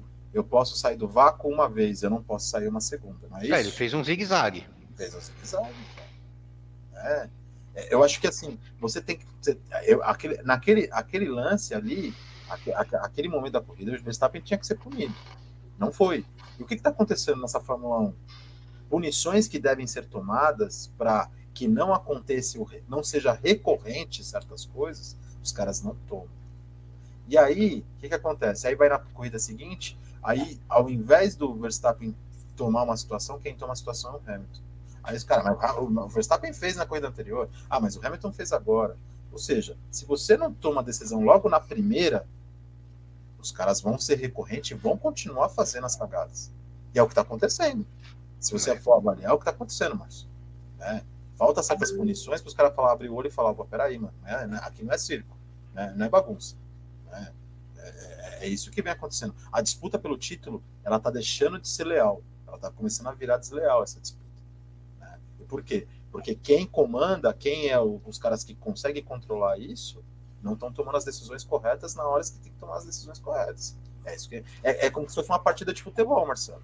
Né? Você tá vendo lá o juiz, ba- tá- você tá vendo que o jogo vai descambar, porque um tá batendo no outro, é, é, sabe, aquela. é, se o juiz não chegar com cartão amarelo em determinado momento e falar, ô, e aí, ó, chegou, hein, mano, se você continuar com isso daí, bicho, você vai ser expulso. Não tem partida que é assim, né? Se você não fizer isso em certas partidas, isso não descamba. O juiz perde o controle da partida e aí vira, vira briga generalizada. Mas por quê? A atuação do juiz foi determinante para que aquilo acontecesse. Quantas vezes a gente já viu isso né? no futebol? É a mesma coisa na Fórmula 1. A Fórmula 1, esse ano, os caras, se os caras não. E não dá nem para falar mais agora isso, porque a gente tá. É, é o último GP, Márcio? É o último GP. É o último GP. Você não tem mais. Mas se continuar desse jeito, se os caras não. não E os Toma. dois empatados, os dois empatados em pontos e o Verstappen com a vantagem de uma vitória a mais. Isso, ah, e, tem, e tem uma declaração do Verstappen aí nesse, nesse lance aí, né? O Verstappen deu uma declaração depois do GP falando que é, ele faz. Ele, ele deu a entender. Não, ele deu a entender, não, ele falou claramente que ele faz qualquer coisa para ser campeão mundial. E aí cada um interpreta da maneira que quer, né? É. Certo? Você interpretaria como, Marcelo? tô disputando o mundial com você, eu viro para a imprensa e falo, eu faço qualquer coisa para ser campeão mundial. Você tá disputando comigo, você escuta aí eu falar isso, você vai pensar o quê? Hum. Vai usar a lei de Gil. Certo? É. Não tem limites, não é isso? Você quer... Vai usar a lei de Gil. Hum, depende do ponto de vista. Depende do ponto de vista. O cara pode falar também, eu dou a vida para ser campeão mundial, sei lá, né? O cara. Mas, enfim. Bom, é, vamos para o último momento aqui agora, que o Gão está aqui. O Gão deve estar desesperado para falar sobre isso, né? Que é NFL. NFL, o Gão ontem ficou feliz, né? O joguinho, ó, vou te contar. É, Renatão, vi só o finalzinho você... do jogo, mas que jogo modorrento, hein? Não, rapaz do céu, foi, um jogo que começou a parecer os trapalhões, né? É, jogador encostando na bola em pente, nossa, no, no punch, foi, olha, foi uma, uma comédia. Eu vou dividir com vocês aqui os resultados dessa semana, só para a gente dar uma passada aqui nos resultados, né? Para todo mundo entender a situação, ó. A gente começou essa semana aí, semana 13 da 18, tá? Só para colocar vocês aqui dentro do, da perspectiva. Semana 13 18 começou Saints 17, Cowboys 27, Renatão. Opa, opa. Seu Cowboys ganhou mais um, ó, 27 a 17. Colts passou por cima, atropelou, voltou, deu ré. Uma pós-temporada. Colts 31 a 0. Acho que o jogo da rodada foi Lions e Vikings, né? Não, e o Lions finalmente ganhando uma, né? Lions 29 a 27, Dolphins 20 a 9 em cima do Nossa, Giants. Os Bucks, os Bucks ganharam 30 a 17 do Falcons, agora tá Tom Brady 10, Falcons 0. Né? Só é a décima, décima vitória de Tom Brady em cima do, do Falcons. Eagles 33 a 18 em cima do Jets. O Cardinals, que é a melhor equipe da, do, do, do, da NFL. Cardinals 33 a 22. Chargers 41 a 22. O Rams 33, 37 a 7, né? E ontem nós tivemos esse jogo, Bills 10, Patriots 14. Mas vou te contar, o joguinho duro de ver. Jogo duro, tá? Ó, pra vocês terem uma ideia dos números, não, o Patriots, né? O Mac Jones deu dois de três passes. Para você ter uma ideia, quando os números vêm assim, 19 jardas, é porque o negócio foi feio, né? Jogo de defesa contra defesa, né? Cara, é, quando você pega o quarterback, duas de três com 19 jardas, aí vai pro Bills. Josh Allen, 15 de 30 com 145 jardas. Cara, é, é para você parar e falar assim, não, para que eu não quero ver esse jogo. É só o Gão que gostou mesmo. Mas ó, é, o Bill, o Bill Belichick realmente mostrou que é genial e ganhou um jogo fora de casa, caindo neve, ventando, sem usar quarterback. Cara, ontem foi um negócio. E Buffalo é complicado, cara. Jogar em é, Buffalo. nessa época do ano lá. É essa é época é tenso, mano. É que nem jogar é em Kansas City. É, é, é um calor, é um calor que dói na pele. É. Realmente, queima de tanto calor. Mas aí vai, a gente vai na, na, na AFC, né? O Patriots tem 9-4 agora. É a melhor campanha. Patriots é a melhor campanha da AFC, com 9-4. E na, na, na, Conferência Nacional, na, na NFC, Cowboys agora, Renatão. Cowboys tem 8-4, tá? 8-4, isso mesmo. É, Cardinals 10-2 é a melhor campanha da, da, da NFL. Agora, final de, é, essa semana temos jogos na quinta-feira, Vikings e. Vou falar os jogos da TV, né? Na quinta-feira, Vikings e Steelers. O jogo de domingo à tarde não está definido ainda, mas o domingo à noite é Packers e Bears. E na segunda-feira tem o melhor time do campeonato, Cardinals e Rams na segunda, Jogão. 10 e 15 da noite. Jogão. Jogaço. O Rams é um time encardido. É um time encardido. Vamos ver se os Cardinals continuam nessa série. Né? É, não, o Rams que. É, eles estão na, na. Os dois são da NFC Oeste, né? É, disputa direta. Cardinals 10-2 e o Rams com 8-4, né? Ou seja, então tem. Primeiro e segundo da conferência. Né? Primeiro e segundo da conferência. Então é jogão. O, o, o, o Gão tá falando aqui, ó. Naquele tempo, se Mac Jones lançasse a bola, seria 10 interceptações. Mas ele ganhou no jogo terrestre mesmo. Mas olha, eu vou te contar, o primeiro quarto foi triste de ver, o segundo quarto foi pior. O terceiro, pior ainda, o que valeu foi o finalzinho do jogo. Porque eu vou te contar. Mas, ó, o, o Gão tá falando aqui também, ó, o Rams tem que ganhar, se não esquece pós-temporada. O, o, o Gão, eu acho que o Cardinals não segura na pós-temporada, não, tá? Eu acho. Tá? Não posso estar enganado. Posso estar Será, falando- Renatão? Eu acho que o Cardinals na pós-temporada não, não segura. Não segura. É, vamos ver como que vai ser agora, né? Porque também tem tem alguns jogos para acontecer ainda em o Cardinals pega. A gente vai ver agora essa reta final, né? Porque é, como a gente falou, é a semana vai começar agora a semana 14, né, da, da 18. 14, 14 da 18, né? É, o Cardinals tem alguns jogos meio complicados ainda, ele pega na rodada 15 o Lions fora. Aí ele é pega o saco de Colts. né? O Lions é o saco de pancada da liga. Mas, ganhou a primeira agora. Mas é o saco Vai que engata. Mas pega, pega depois em casa o Colts, na, na semana 16. Colts sem cardito. Na semana 17 pega o Cowboys. Aí é jogão, hein, Renato? Opa. Semana vamos 17, domingo à tarde, Cowboys e Cardinals. Gillette Stadium É, em, em Dallas. é em Cowboys. Ah, em Dallas. em Dallas. Em Cowboys. é o Gillette Stadium. É, não, é o Gillette Stadium, sim, sim. E na última rodada ele pega, na semana, na semana 18, o Seahawks em casa. Mas Aí é- esse, esse jogo, esse jogo... Então, Eu acho assim, o- o- se os Cardinals ganhar os dois próximos jogos, ele já está classificado e acredito que vai se classificar, dependendo da combinação de resultados, ele se classifica como o primeiro da, da conferência. E aí ele já vai ficar de folga, tá? Na, na primeira Sim. rodada dos playoffs. É, eu, se eu tô no lugar do cara, eu vou poupar jogador, meus principais jogadores, porque eu não quero contusão, você entendeu? Eu quero entrar tudo, eu quero entrar todo mundo, todo mundo fininho, de boa para a semifinal da, da conferência, tá? E aí vai, ele já vai enfrentar os Cowboys é, classificado e em primeiro na conferência Mas é a penúltima rodada, né? na penúltima rodada. É isso que eu tô falando. Se ele ganhar os dois próximos jogos e dependendo de uma combinação de resultados, ele não Ah, perde sim. Não perde mais o, o, a- a- o lugar dele. Né? Então, eu, tô- é, eu, eu acho, ainda mais no futebol americano, que é um esporte de contato tão forte, eu vou poupar alguns jogadores, né? Vou jogar, vou colocar outros jogadores para jogar e, e, e para mim, para mim entrar com o time inteiro nos playoffs, né? Mas, mas é o que eu tô falando. Eu acho que os Cardinals não aguentam playoffs. É. Eu acho que os times. eu, eu, tô, eu tô quase, eu tô quase começando a apostar no, no Cardinals pra esse ano, viu?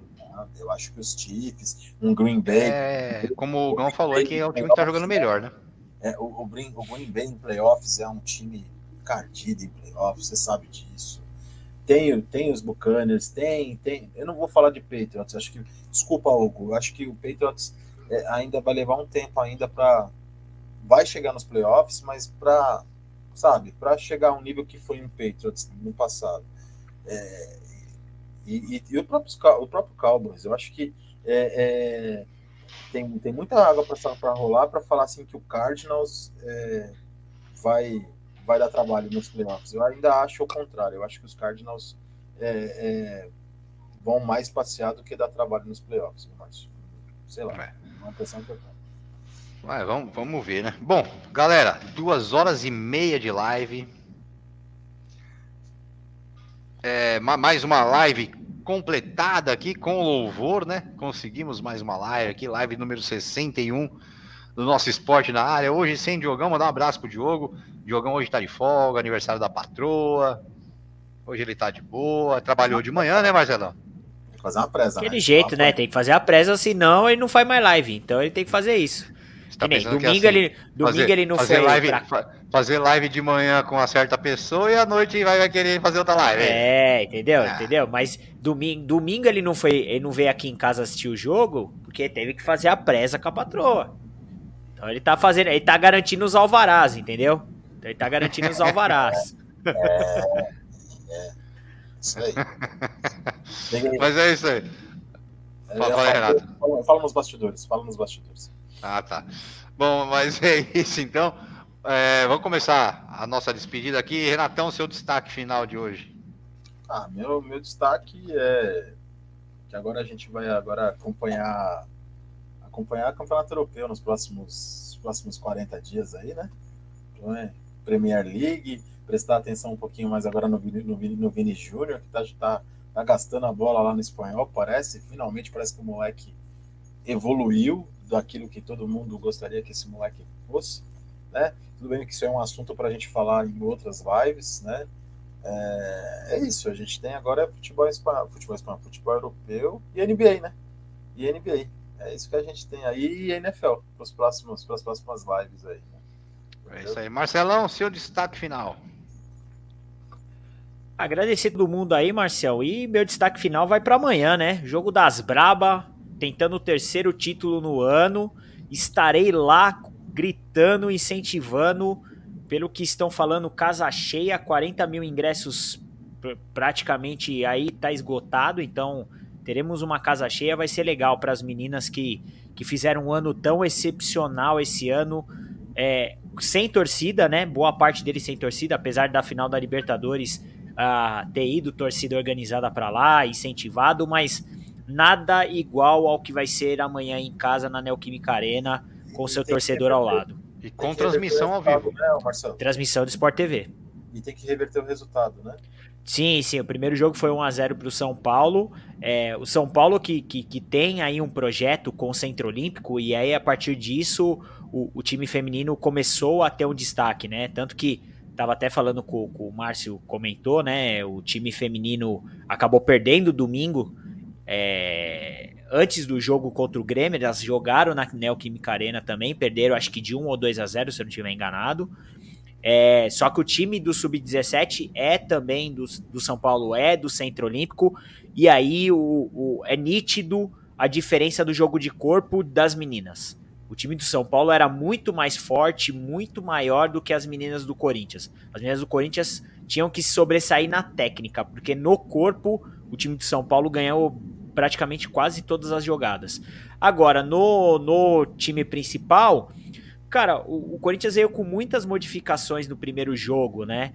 É, a Tamires não jogou, a Érica tá machucada, a Zanotti jogou praticamente sozinha no meio de campo, a Andressinha, que não estava bem, vai voltar, provavelmente nesse jogo deve voltar, jogou com a Grazi, que normalmente a Grazi ela é reserva. Então, esse jogo eu acredito que o Arthur Elias vai vir com um time mod, bem modificado para tentar esse título.